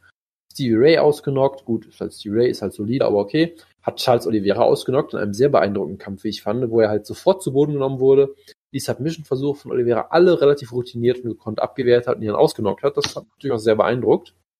Ja, und jetzt hast du halt diesen Kampf und das ist echt eine spannende Ansetzung. Ich, ich glaube halt, dass ähm, Al Quinter schon der etwas bessere reine Boxer vielleicht ist. Felder ist halt jemand, der bringt halt etwas mehr Flair rein, etwas mehr äh, Umdrehungen, sagen wir mal. Ähm, sehr gut im Clinch auch, da ist er gerade sehr gefährlich mit Elbows und Knees. Also halt eher der, der variablere Striker, der, sag ich mal, mehr, mehr verschiedene Waffen einsetzt als Al Quinter. Aber Al Quinter vielleicht versucht er auch mal einen Takedown zu holen oder so. Also das ist schon, ist schon echt ein spannender Kampf. Ich freue mich eigentlich sehr drauf. Das könnte sehr unterhaltsam werden. Ich würde spontan mal auf Paul Felder tippen, glaube ich, weil ich ihn halt natürlich liebe. Äh, und weil er halt, glaube ich, auch ein bisschen konstanter war, letztes Zeit halt auch ein bisschen aktiver war in den letzten Jahren, konstanter gegen gute Gegner gekämpft hat. Deshalb würde ich ihn dahingehend vielleicht ein bisschen vorne sehen, aber ein Sieg von Alkünter würde mich jetzt auch alles andere als schockieren. Äh, Entschuldigung, ich verliere mich gerade auf der äh, Homepage von L.I. Quinter. Passiert uns, ist uns allen schon mal passiert. Er, er hat leider nur zwei Objekte aktuell in seinem Portfolio. Natürlich alles auf Long Island. Und ähm, Long Island ist wirklich schön. Also wenn man da mal drüber fliegt, das äh, sieht sehr interessant aus und schön. Und äh, ja, nett, nett. Also ja, er hat schon einige Häuser verkauft, die ich hier sehe. Ähm, von daher scheint es ihm gut zu gehen. Bist Jetzt. Grad, bist du gerade auf Realtor.com oder wo? Ja. Ah, okay, dieses Profilbild ist halt auch schon ein Traum einfach nur. Ja, Jonas, wäre das was für dich? Hier in Huntington ja. für 1,5 ja. Millionen Dollar. Der Dollarkurs ist sehr, sehr. Das wäre doch vielleicht was für dich. Oder hier in, 283k bis 1,5 Millionen, dann würde ich eher sagen, hm, vielleicht nicht. Ja, aber das 285, äh, 283.000 äh, Dollar Haus in Middle Island, New York, ist am äh, 7. Juni letzten Jahres äh, verkauft worden, Jonas, leider. Das, Im Moment hast du nur die Auswahl zwischen dem 460.000 Dollar äh, Ding in Island Park und dem 1,5 Millionen Dollar äh, Ding in Huntington. Allerdings ist auch noch ein Objekt for Rent, Jonas. Du suchst ja gerade. Dann nehme ich, dann, nehme ich natürlich das letztere, würde ich sagen. East Rockaway, New York, 2, äh, 2600 Dollar im Monat. Aber ganz ehrlich, das müsstest du eigentlich mal machen, wenn du mal, wenn du mal einen einfach mal, mal Termin mit Ella Günther vereinbaren. Das wäre doch großartig. Äh, äh, äh, äh, um Gottes Hast, Willen. hast, du, hast du gesehen, was sein Motto ist? Äh, Moment, about äh, the friendliest, hardest working professional in real estate. Das ist jetzt schon ein bisschen langweilig irgendwie, oder? Da müssen wir uns mal was anderes ausdenken. Ja, Al has been, num has been ranked number 10 in the world. Hauptsache, das Profil geht eigentlich nur um seine UFC-Karriere. Ja, natürlich. Aber was auch geil ist, Jonas, Al always Ja. brings 100% dedication, hard work, loyalty. Vor allen Dingen zur UFC, über die er einfach nur hergezogen ist. Ja, klar. Jetzt lese ich mir gerade Reviews äh, von Eli Günther durch, ist auch sehr spannend. Das eine Ja. ist, glaube ich, von einem Chinesen geschrieben, das in Englisch nicht ganz so gut ist, aber gut. Stell dir Ähm, vor, stell dir vor, is, ja? he is very activity and very impressive, very masterful for process expertise and responsiveness, and L is very excellent for the negotiation skills. hat selber geschrieben. Das ist so hier, äh, Tito Ortiz-Style, Good Day, Mate. Ja. Ähm, nee, also stell dir vor, Jonas, du kaufst bei Ella Quinter oder machst hast einen Besichtigungstermin, siehst du, ja, der Voreigentümer ist gerade noch da und du siehst einfach, wie Gian Vellanti einfach da zu Hause Ja. ist. Und mit Aljo irgendwie Playstation spielt oder sowas. Ja. Ja, Also wenn er, hat, er, hat, er, hat wirklich, er hat wirklich nur positive Reviews. Schon, schon. Das ist halt, das ist halt Homestaging 101 mit Ella Quinter. Gut, lassen wir das. Prelims, Jonas. Carolina Kowalkiewicz gegen Felice Herrig. Müssen wir nicht drüber reden, oder? Wir hoffen, dass Carolina gewinnt. Also ich gucke halt gerade auf die Uhr. Äh, es ist schon ein ziemlich guter Kampf. Felice Herrick hat sich ja auch so ein bisschen neu erfunden, hat so ein bisschen ihren zweiten Frühling aktuell. Man sieht auch wieder, dass sie halt eigentlich ziemlich viel kann und eben nicht nur ein Marketing-Gimmick ist, sondern auch eine gute Kämpferin. Aber viel mehr möchte ich jetzt auch nicht drüber sagen. Carolina sollte nicht gewinnen. Also Ray gute Brandon-. Das Brandon ist natürlich Moreno. ein großartiger Kampf, über den ich eine halbe Stunde reden möchte. Machst du aber nicht, weil du kein Idiot bist. Nein, aber es ist echt ein guter Kampf. Brendan Moreno hat halt gegen Sergio Pettis verloren in einem durchaus, äh, glaube ich, gar nicht mal so, so schlechten Kampf, wo er durchaus zumindest ein paar gute Aktionen am Boden zeigen konnte. Er hat Dustin Ortiz besiegt. Also das ist schon, das ist schon ordentlich, was er hier gezeigt hat in letzter Zeit. Und natürlich Ray Borg ist natürlich großartig. Es wird sich natürlich zeigen müssen, wie er zurückkommt äh, als, als Opfer der besten Submission aller Zeiten. Ob ihn das irgendwie mental so ein bisschen aufgemischt hat. Ja, gut, es hat ja jetzt auch eine relativ solide Auszeit gehabt, so. Äh, Von daher, ich denke schon, dass er sich da gefangen haben wird. Er ist immer noch jemand, der ich, den ich für ein sehr großes Talent halte. Er ist ähm, immer noch sehr jung, wird sich noch viel verbessern. Sehr instinktiver Grappler und gerade Scrambler eigentlich äh, sehr furchtlos und sehr gut. Gegen Mighty Mouse hat es natürlich nicht geklappt, weil es ist halt Mighty Mouse, aber das heißt ja noch lange nicht, dass er, ähm, dass das, dass das gegen andere Leute nicht klappen kann, wie zum Beispiel gegen Brandon. Ich tippe natürlich auf einen Sieg für Mexican Devil und ich freue mich sehr. Bitte. Jonas, dein Internet kackt gerade ab. Ja, sehr gut. Ich habe nämlich Mighty Mo verstanden anstatt Mighty Mouse. Ja, also ich denke, wir können Ray Borg auch nicht zu übel nehmen, dass er gegen Mighty Mo. Ja. Jonas, ADCC Absolute. Ray Borg gegen Mighty Mo. Ray Borg, ohne den Zweifel. Er klettert ihn auf dem Rücken und choked ihn aus. Von Genau. Marcelo Garcia Ähm, heißt siegen lernen. Auf jeden Fall. Ähm, Joe Lawson gegen Chris Grützemacher müssen wir nicht drüber reden. Evan Dunham sollte ja eigentlich gegen äh, Malbec Tassimov kämpfen. Wir haben über Ja. die Visumsproblematik gesprochen. Kämpft jetzt gegen äh, Olivier Aubin-Merci Dingenskirchen. Jo, ich habe mal, ich hab mal eine Frage an dich. Bitte. Sagt man da eigentlich Visum oder Visa? Das äh, äh, Scheiße. Ich kann das leider nicht beantworten, weil ich gerade auf der Wikipedia-Seite von Artem Lobov bin und guck mal bitte, was da beim Namen steht. Okay. Ähm, wo postest du rein? Hier. Ja. Ähm, Oben rechts. Ich jetzt gerade? Atemcode. ja, läuft. Da fehlt aber ein Punkt hinter dem letzten T. Ich sollte den Artikel äh, ähm, ändern. Ja, es steht hier einfach Artem Goat Lobov. Ja, Diesmal tweete ich auch auf unserem Account drüber, wenn du dann zufrieden bist. bin ich. Äh, Beck Rawlings gegen äh, Ashley Evans Smith muss man nicht drüber reden. Devin Clark gegen Mike Rodriguez. Über Artem Lobov reden wir natürlich auch nicht. Ähm, aber da sollte Connor zumindest anwesend sein in der Arena. Das ist ja schon mal interessant, Jonas, oder? Sorry, ich war gerade immer noch bei Artem Lobov und hab nichts. Ja, ich ja auch. Connor sollte anwesend sein, weil Lobov kämpft. Ähm, und äh, ja, deswegen könnte man ihn in den Ring holen oder ins Octagon holen zu Holloway gegen Habib nachher. Ja, glaube ich dran, wenn ich sehe. Äh, Sabik Magomed Sharipov, den wir äh, kennen. Hypekämpfer, Hypekämpfer, Hypekämpfer, alle, alle. Wird also gegen Kyle äh, Boschniak verlieren. Das ist ein relativ solider, aber auch kein guter Kämpfer. Nein, den nein. Mag Margaret Sharipov ist for real, ja. Also das, das, was man bisher von ihm gesehen hat, ist wirklich hervorragend. ja, genauso for real wie Yaya Rodriguez, ne? Er hat einen absurden, ja, ist ja eh for, Rodriguez nicht for real. Nur weil er gegen Frank Edgar verloren hat, ist er jetzt. Gar nicht Zitat, Zitat, Zitat, mal, er, er, er, hat nichts zu verlieren gegen Frankie Edgar. Ich tippe auch auf. Stammt nicht von mir, das Zitat. Ja, aber nur weil er gegen Frankie, Ed, Frankie fucking Edgar verloren hat, heißt das noch nicht, dass er, dass er ein Bast ist. Bitte. Das habe ich nicht gesagt. Ich habe ja nur gesagt, dass äh, du gesagt hast. Ähm, warum nicht bucken? Warum nicht? Er kann, er hat nichts zu verlieren. Und dann ist er furchtbar verprügelt worden. Ähm, ja. Und hat seitdem nicht mehr gekämpft. Ein Jahr. Ist ja kein Problem. Ja. Also, wie Klar. gesagt, Ich meine, er hat BJ Penn natürlich geschlagen. Das sagt natürlich viel aus. Bitte? Ja, Ma- Magomed Sharipov ist ein hervorragendes Talent auf jeden Fall. Hat diesen absurden Körperbau, dass er unfassbar dürr aussieht und man denkt, okay, der, der würde eigentlich umfallen, wenn ihn Jonas. wird, aber ja. Darf ich George Roop-esque sagen? Der Party. Äh, Un unbedingt, ja. Aber hat Nochmal eine ganz alte Kamelle. erstaunlich gute Takedown-Defense bisher gewesen, ist ein unfassbar kreativer Striker, der das auch sehr wunderbar macht, der Showtime-Kicks versucht und alle möglichen spannenden Offensivaktionen macht. Nachdem wir es bisher gesehen haben, auch ein guter Grappler. Also jemand, der wirklich alle Hype, äh, Hype, Hype-Alarme ausbricht. Bei dem alle Hype-Alarme Hype-Alarme. ausbrechen. Ja. Äh, Und das, das freut mich sehr auf, ich freue mich sehr auf diesen Kampf. Das wird super und er wird natürlich gewinnen. Und er wird Weil verlieren. Jemand, den ich gehypt habe, Brauchen hat wir noch nie verloren und da, das Auf, auf, auf jeden Fall. Ja, schön, Jonas. Dann sind wir am Ende angekommen. Nach knapp zwei Stunden. Ja, läuft doch. Wir. Wie, du wolltest jetzt nicht über Rawlings gegen Ashley Evans Smith reden? Das ist ja schade. Nein, nein, nein. Ah, schade. Naja, aber man muss ja fairerweise sagen, es gab ja auch genug zu reden diese Woche. Und es ist ja auch mit, mit langer Zeit mal wieder eine richtig gute Karte. Oder würdest du da jetzt widersprechen? Äh, ich würde, würde einen Teufel tun, dir zu.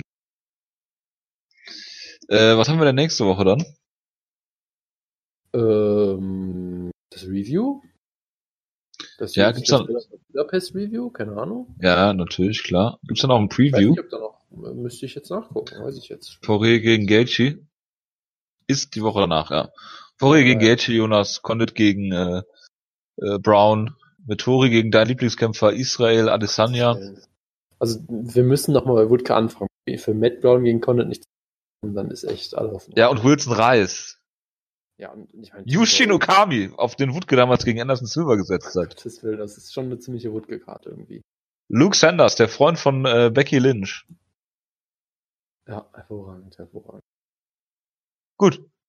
Jonas. Brett Tavares. Also bitte. Brett Tavares gegen äh, Christoph Jotko. Also wenn Wutke nächstes Mal nicht dabei ist, weiß ich auch nicht. Ja. Gut, äh, dann verabschiede ich mich äh, und wünsche einen, äh, eine gute Restwoche. Ist ja nur eine kurze Woche zum Glück. Wir hören uns nächstes Wochenende wieder, äh, wahrscheinlich. Bis dahin, macht's gut. Ciao, ciao. Ciao, ciao.